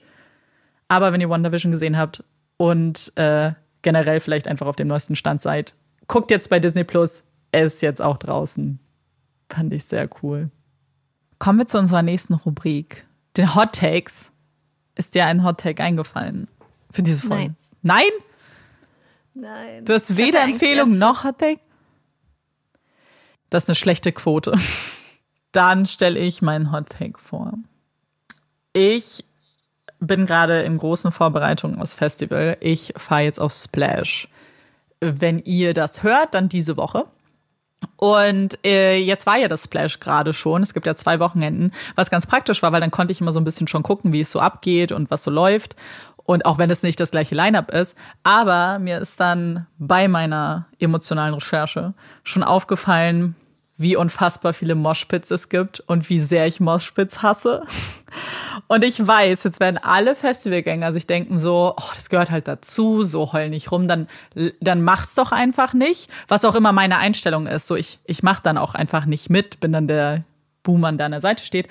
Aber ich habe so viele auch dieses Mal beim Splash gesehen, so viele Shows, wo die, das ganze Publikum ein Riesenmoshpit war. Und dann war ich so, oh mein Gott, ich glaube, ich krieg dann einfach Panik, weil das ist das Problem. Also ich mag Moshpits nicht, weil das für mich zu krass und zu anstrengend ist und ich krieg dann immer Panik. Was man jetzt auch denken könnte, dann geh nicht auf ein Festival. Aber so rumstehen und ein bisschen dancen, finde ich ganz cool. Ich will nur nicht rumgeschubst werden. So. Und ich, das macht mir jetzt schon ein bisschen Bedenken. Und das ist mein Hot Take. Da kann ich ja gar nicht mitreden, weil ich ja überhaupt kein. Du warst noch nie in einem Moshpit? Mensch bin. Ich glaube, nee, das Ding ich ist, ja ich habe. Mensch. Also es war eben so witzig, weil ich werde 30 dieses Jahr. Das heißt, ich bin jetzt auch nicht mehr so unter den jungen Festivalgängern. Und als wir, äh, ich gehe mit einer Freundin dahin und wir haben, als wir uns vorbereitet haben jetzt fürs Festival, ich glaube, so mein, mein 20-jähriges Ich, was sonst zu Festivals gegangen wäre, hätte uns so hardcore ausgelacht. Weil das erste, worum wir uns gekümmert haben, ist, dass wir aufs Green Camp gehen, weil da gibt's eine Nachtruhe. Und das erste, weil es ist alles cashless. Also du lädst es dir halt vorher auf dein Band. Und das erste, was wir uns gebucht haben, ist eine Kaffee-Flatrate. und waren so, ah. oh mein Gott. Jetzt, allen, denen ich das jetzt erzähle in meinem Alter, sind so, oh, voll gut. Ja, aber ich glaube damals, wo man einfach nur die ganze Zeit saufen wollte auf dem Festival, ähm, hätte, hätte ich so Leute wie mich krass ausgelacht. Aber jetzt bin ich voll froh, weil so werde ich einfach die ganze Zeit wach sein und kann Musik genießen und freue mich schon tierisch darauf. Und kann schlafen nachts. so, hey. Diese Nachtruhe ist übrigens an. freiwillig, also ich glaube, da wird niemand jetzt wirklich kontrollieren. Aber dass die Chance besteht, dass da nur Leute sind, die theoretisch auch schlafen wollen, gefällt mir schon ganz gut. Und Oropax sind eh ja eingepackt. So das wäre ja zum Beispiel sowas, wenn da Nachtruhe ist, dann will ich auch, dass Nachtruhe ist. Zum Beispiel, wenn ich immer richtig. Du würdest wütend, dann rumlaufen? nee, ich würde Leute nicht darauf aufmerksam machen. Ich würde ja erst recht nicht hingehen. Aber ja, okay es gibt wenig Sachen, die mich so wütend machen, wie wenn man in der Bahn ist, in diesem Abteil, im Ruheabteil, ja. und dann reden da Leute. Ja, das geht aber auch gar nicht. Und dann, nicht. mein Freund ist neulich gefahren und das war, ähm, und ich kann es total nachvollziehen, dass, glaube ich, mit Kindern reisen sehr anstrengend mhm. sein kann und dass es echt ähm, gute Planung auch braucht, um die dann beschäftigt zu halten und so. Voll. Aber dann war er im Ruheabteil, glaube ich, in der ersten Klasse auch. Und dann ist dann eine Familie gekommen und die Mutter hat dann die Kinder hingesetzt mit einem Handy und die haben dann einfach laut eine Kindershow geguckt, sodass alle Nee. mithören konnten. Und ich, Ja. das war ursprünglich das, was ich Neues auch so als Hottag machen wollte, dass mich das so aufregt. Aber es ist ja kein Hottag. Es sollte ja eigentlich allgemeine, Ja. ähm, allgemein anerkannt sein, dass wenn man im Zug irgendwas hört, dass man Kopfhörer sitzt. Neulich saß ich auch im Zug und hat einfach komplett die ganze Zeit ein Mann laute Sachen auf seinem Handy geguckt und hat den Ton nicht ausgestellt. Ja, das Und, vor allem. ähm, aber es ist ja, kein Hot Take, weißt du? Ich glaube, dass das mit den Kindern vielleicht sogar als Hottake durchgehen könnte, weil ich glaube, Wieso? es Leute gibt, die denken, Kinder dürfen alles und müssen alles dürfen. Und wenn dich und Ki oh, wenn sie mit Kindern reisen, na, dann ist Mhm. Ja, doch offensichtlich egal. die Mutter in diesem Fall. Ja. Aber ich, ich, wenn ich so an ähm, die Kinder, äh, die Eltern denke, die ich kenne, die würden wahrscheinlich vorher dann halt einfach dran denken, Kopfhörersplitter und Kopfhörer den Kindern Absolut. aufsetzen. Und, es ist, ähm, finde ich, auch ein, es ist halt wirklich ein Unterschied, in welchem Abteil du bist. Dafür gibt's ja Familienabteile. Und ich kann, Ja. und ja, diese es zu wenige, das glaube ich, muss man nicht sagen. Mhm. Aber dafür gibt es ja dann die andere Zone mit Handyzeichen und nicht mit Ja. Psst-Zeichen. Wenn du wirklich in diese Ruhezone gehst, ich finde, da darf sich niemand rausnehmen. Ich finde, und da Ja. bin ich dann auch dann so. zum Beispiel ganz lange telefonieren oder so in der Ja, Ruhezone genau, das geht auch nicht. Dreist. Nein, dafür sind ja die anderen Zonen auch da und das ist ja okay. Genau da darfst du das machen. Aber wenn du dich da hinsetzt und andere Leute sich explizit vielleicht den Sitzplatz reserviert haben, weil sie Ruhe brauchen, weil sie vielleicht noch arbeiten möchten oder was auch immer, oder einfach Ruhe wollen, weil sie schlafen wollen, weil sie Ja. nicht lange, weißt du, weil sie sich entspannen wollen zum ersten Mal vielleicht an diesem Tag, dann bist, dann gibt es kein, für mich keine Ausnahme. Wenn du telefonieren willst, dann geh doch kurz weg. Dann Ich meine, geh du kannst kurz ja, ich in finde, Gang. kurz telefonieren. Ich habe ja auch schon im Zug mal dann ganz kurz einem sagen, hey, ich bin um dann und dann da. Ja, ja, na wenn klar, das das ist nicht im was Ruheabteil ist oder so. Aber manchmal hast du ja Leute, die dann, oh mein Gott, kennst du das, wenn Leute dann einfach so ganz lange, so auch so laut ganze Gespräche. telefonieren, als führen. ob sie wollen, dass alle mithören? Ja, das, ich habe letztens so, ein oh, TikTok bitte. gesehen, wo eine auch so gesagt hat, so, sie hat das so aufgenommen, wie halt da so eine Gruppe war, so eine Reisegruppe irgendwie scheinbar, und die so laut geredet haben, dass man wirklich gedacht hat, so willst du wirklich, dass ich jetzt, dass alle wissen, was hier bei euch zu Hause so abgeht, warum du jetzt deine Ruhe brauchst von deinem Ehemann, so, das geht mich gar nichts an, so, ich will das nicht wissen, dein Privat, deine Privatprobleme. Und ja, dass es dann den Leuten auch nicht so unangenehm ist, ne? Weil das, ich bin ja auch ein lautes Organ tatsächlich. So mir wird auch immer gesagt, oh, du bist aber voll laut einfach. Und ich weiß das auch. So uns keine coole Sache, Leuten zu sagen, weil ich krieg dann immer voll die Komplexe. Ähm, Oh. ja, weil äh, ich hatte richtig Probleme damit, wenn, wenn mir so oft gesagt wurde, du bist einfach so laut. Und dann Finde ich gar nicht. Ja, ich glaube, ich kann halt laut sein. Ich glaube, wenn du genervt bist und dann, ich habe, glaube ich, einfach ein lautes Organ, was halt auch, glaube ich, einfach stimmt. Und wenn du vielleicht dann eh Mhm. genervt bist und dann, dann nervt dich das vielleicht einfach. I don't know. Also Amanda und ich haben uns ja auch anderthalb Jahre lang ein oder ein Jahr Büro geteilt und du warst nie so, dass ich gedacht habe, weil es gibt Leute, die sind so laut, dass selbst wenn man Kopfhörer auf hat und so, man wirklich ja alles hören kann und sich nicht konzentrieren kann. Aber das hatte ich bei dir nie und ich bin da sehr empfindlich. Das Ding ist, ich glaube, es kommt halt voll auf die Situation an. Und ich glaube, es kommt, also sorry, aber es hat auch was mit der Person zu tun, die das bemängelt. Weil wann es halt auch bemängelt wird, ist zum Beispiel, wenn ich mit Leuten irgendwie Spaß habe, wenn wir manchmal irgendwie zusammen Hä? vor Ort waren und an so einem Counter waren und ich dann mit Leuten gelacht habe oder dann so, wo ich mir so denke, ja, vielleicht findest du es auch einfach gerade kacke, dass wir lachen und du nicht lachst. So, ja, weißt du? ich eher. Ja, aber das ist halt eher, was. Ich glaube, das ja. ist eher was Missgünstiges. Ich weiß gar nicht, wie wir jetzt drauf gekommen sind. Ach so, wegen der Bahn. Also, genau. Äh, wie wir ja ursprünglich auf dieses Thema gekommen sind, ist die Nachtruhe auf Amandas Festivalcamp. Festival. Aber dann ist mir doch noch ein Hottake eingefallen. Let's go. Von wegen, weil ich äh, Festivals, also ich war ja noch nicht so wirklich dolle auf Festivals, außer glaube ich einmal, ähm, wo es keine Toiletten gab, glaube ich. Das war äh, sehr not, nicht so cool. Aber Festivals muss ich mal an Toiletten denken. Und das bringt mich zu einem Thema, wo ich sehr äh, leidenschaftlich bin, gerade wenn man sich anguckt, dass ja in beispielsweise Niedersachsen, aber auch in Brandenburg massive Wasserknappheit herrscht. Und ich finde, es gibt eine Sache, die in anderen Teilen der Welt, wie beispielsweise in Neuseeland und Australien, in bestimmten Gegenden viel normaler ist. Und das sind so Composting Toilets. Also Ja.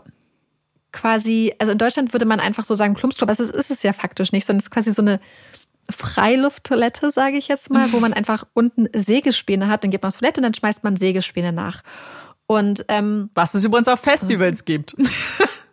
Ja, aber ich meine, das ist halt so eine Sache, die wird immer nur in solchen ja, Situationen ja, zum Beispiel voll. benutzt. Aber ich habe so gedacht, warum. Äh, es hat so einen schlechten Ruf, glaube ich, in Deutschland. Dabei wäre es ja zum Beispiel in bestimmten Gegenden total smart, äh, feste Composting-Toilets zu machen. Es gibt auch viele verschiedene Arten, die zu konstruieren. Mhm. Äh, und wenn sie richtig konstruiert sind, ist das halt einfach eine gute Toilette, die total viel Wasser spart. Voll der gute Hot Take. Ja, aber generell in solche Ideen halt einfach. Es ist ja gut, sich ein bisschen umzugucken ja. nach Alternativen. Eigentlich voll ja. die gute Sache. Ja. Sehr gut. Dann haben wir doch noch einen Hottake ah, gefunden. Was? Ja, nichts. Mir ist auch theoretisch noch eine Empfehlung eingefallen. aber die mache ich jetzt nicht. das ist egal. Mein, äh, mein Laptop sagt gerade, meine Batterie ist fast leer, mit dem ich aufnehme. Das heißt, es ist jetzt ein perfektes Zeichen, die Folge abzuschließen. Und wir hoffen, sie hat euch gefallen. Wir sind sehr gespannt auf eure Nachrichten und Meinungen. Und wir hoffen auch, ihr hört uns beim nächsten Mal wieder zu. Ich bin Amanda. Ich bin Marike. Und das ist Puppies in Crime. Tschüss.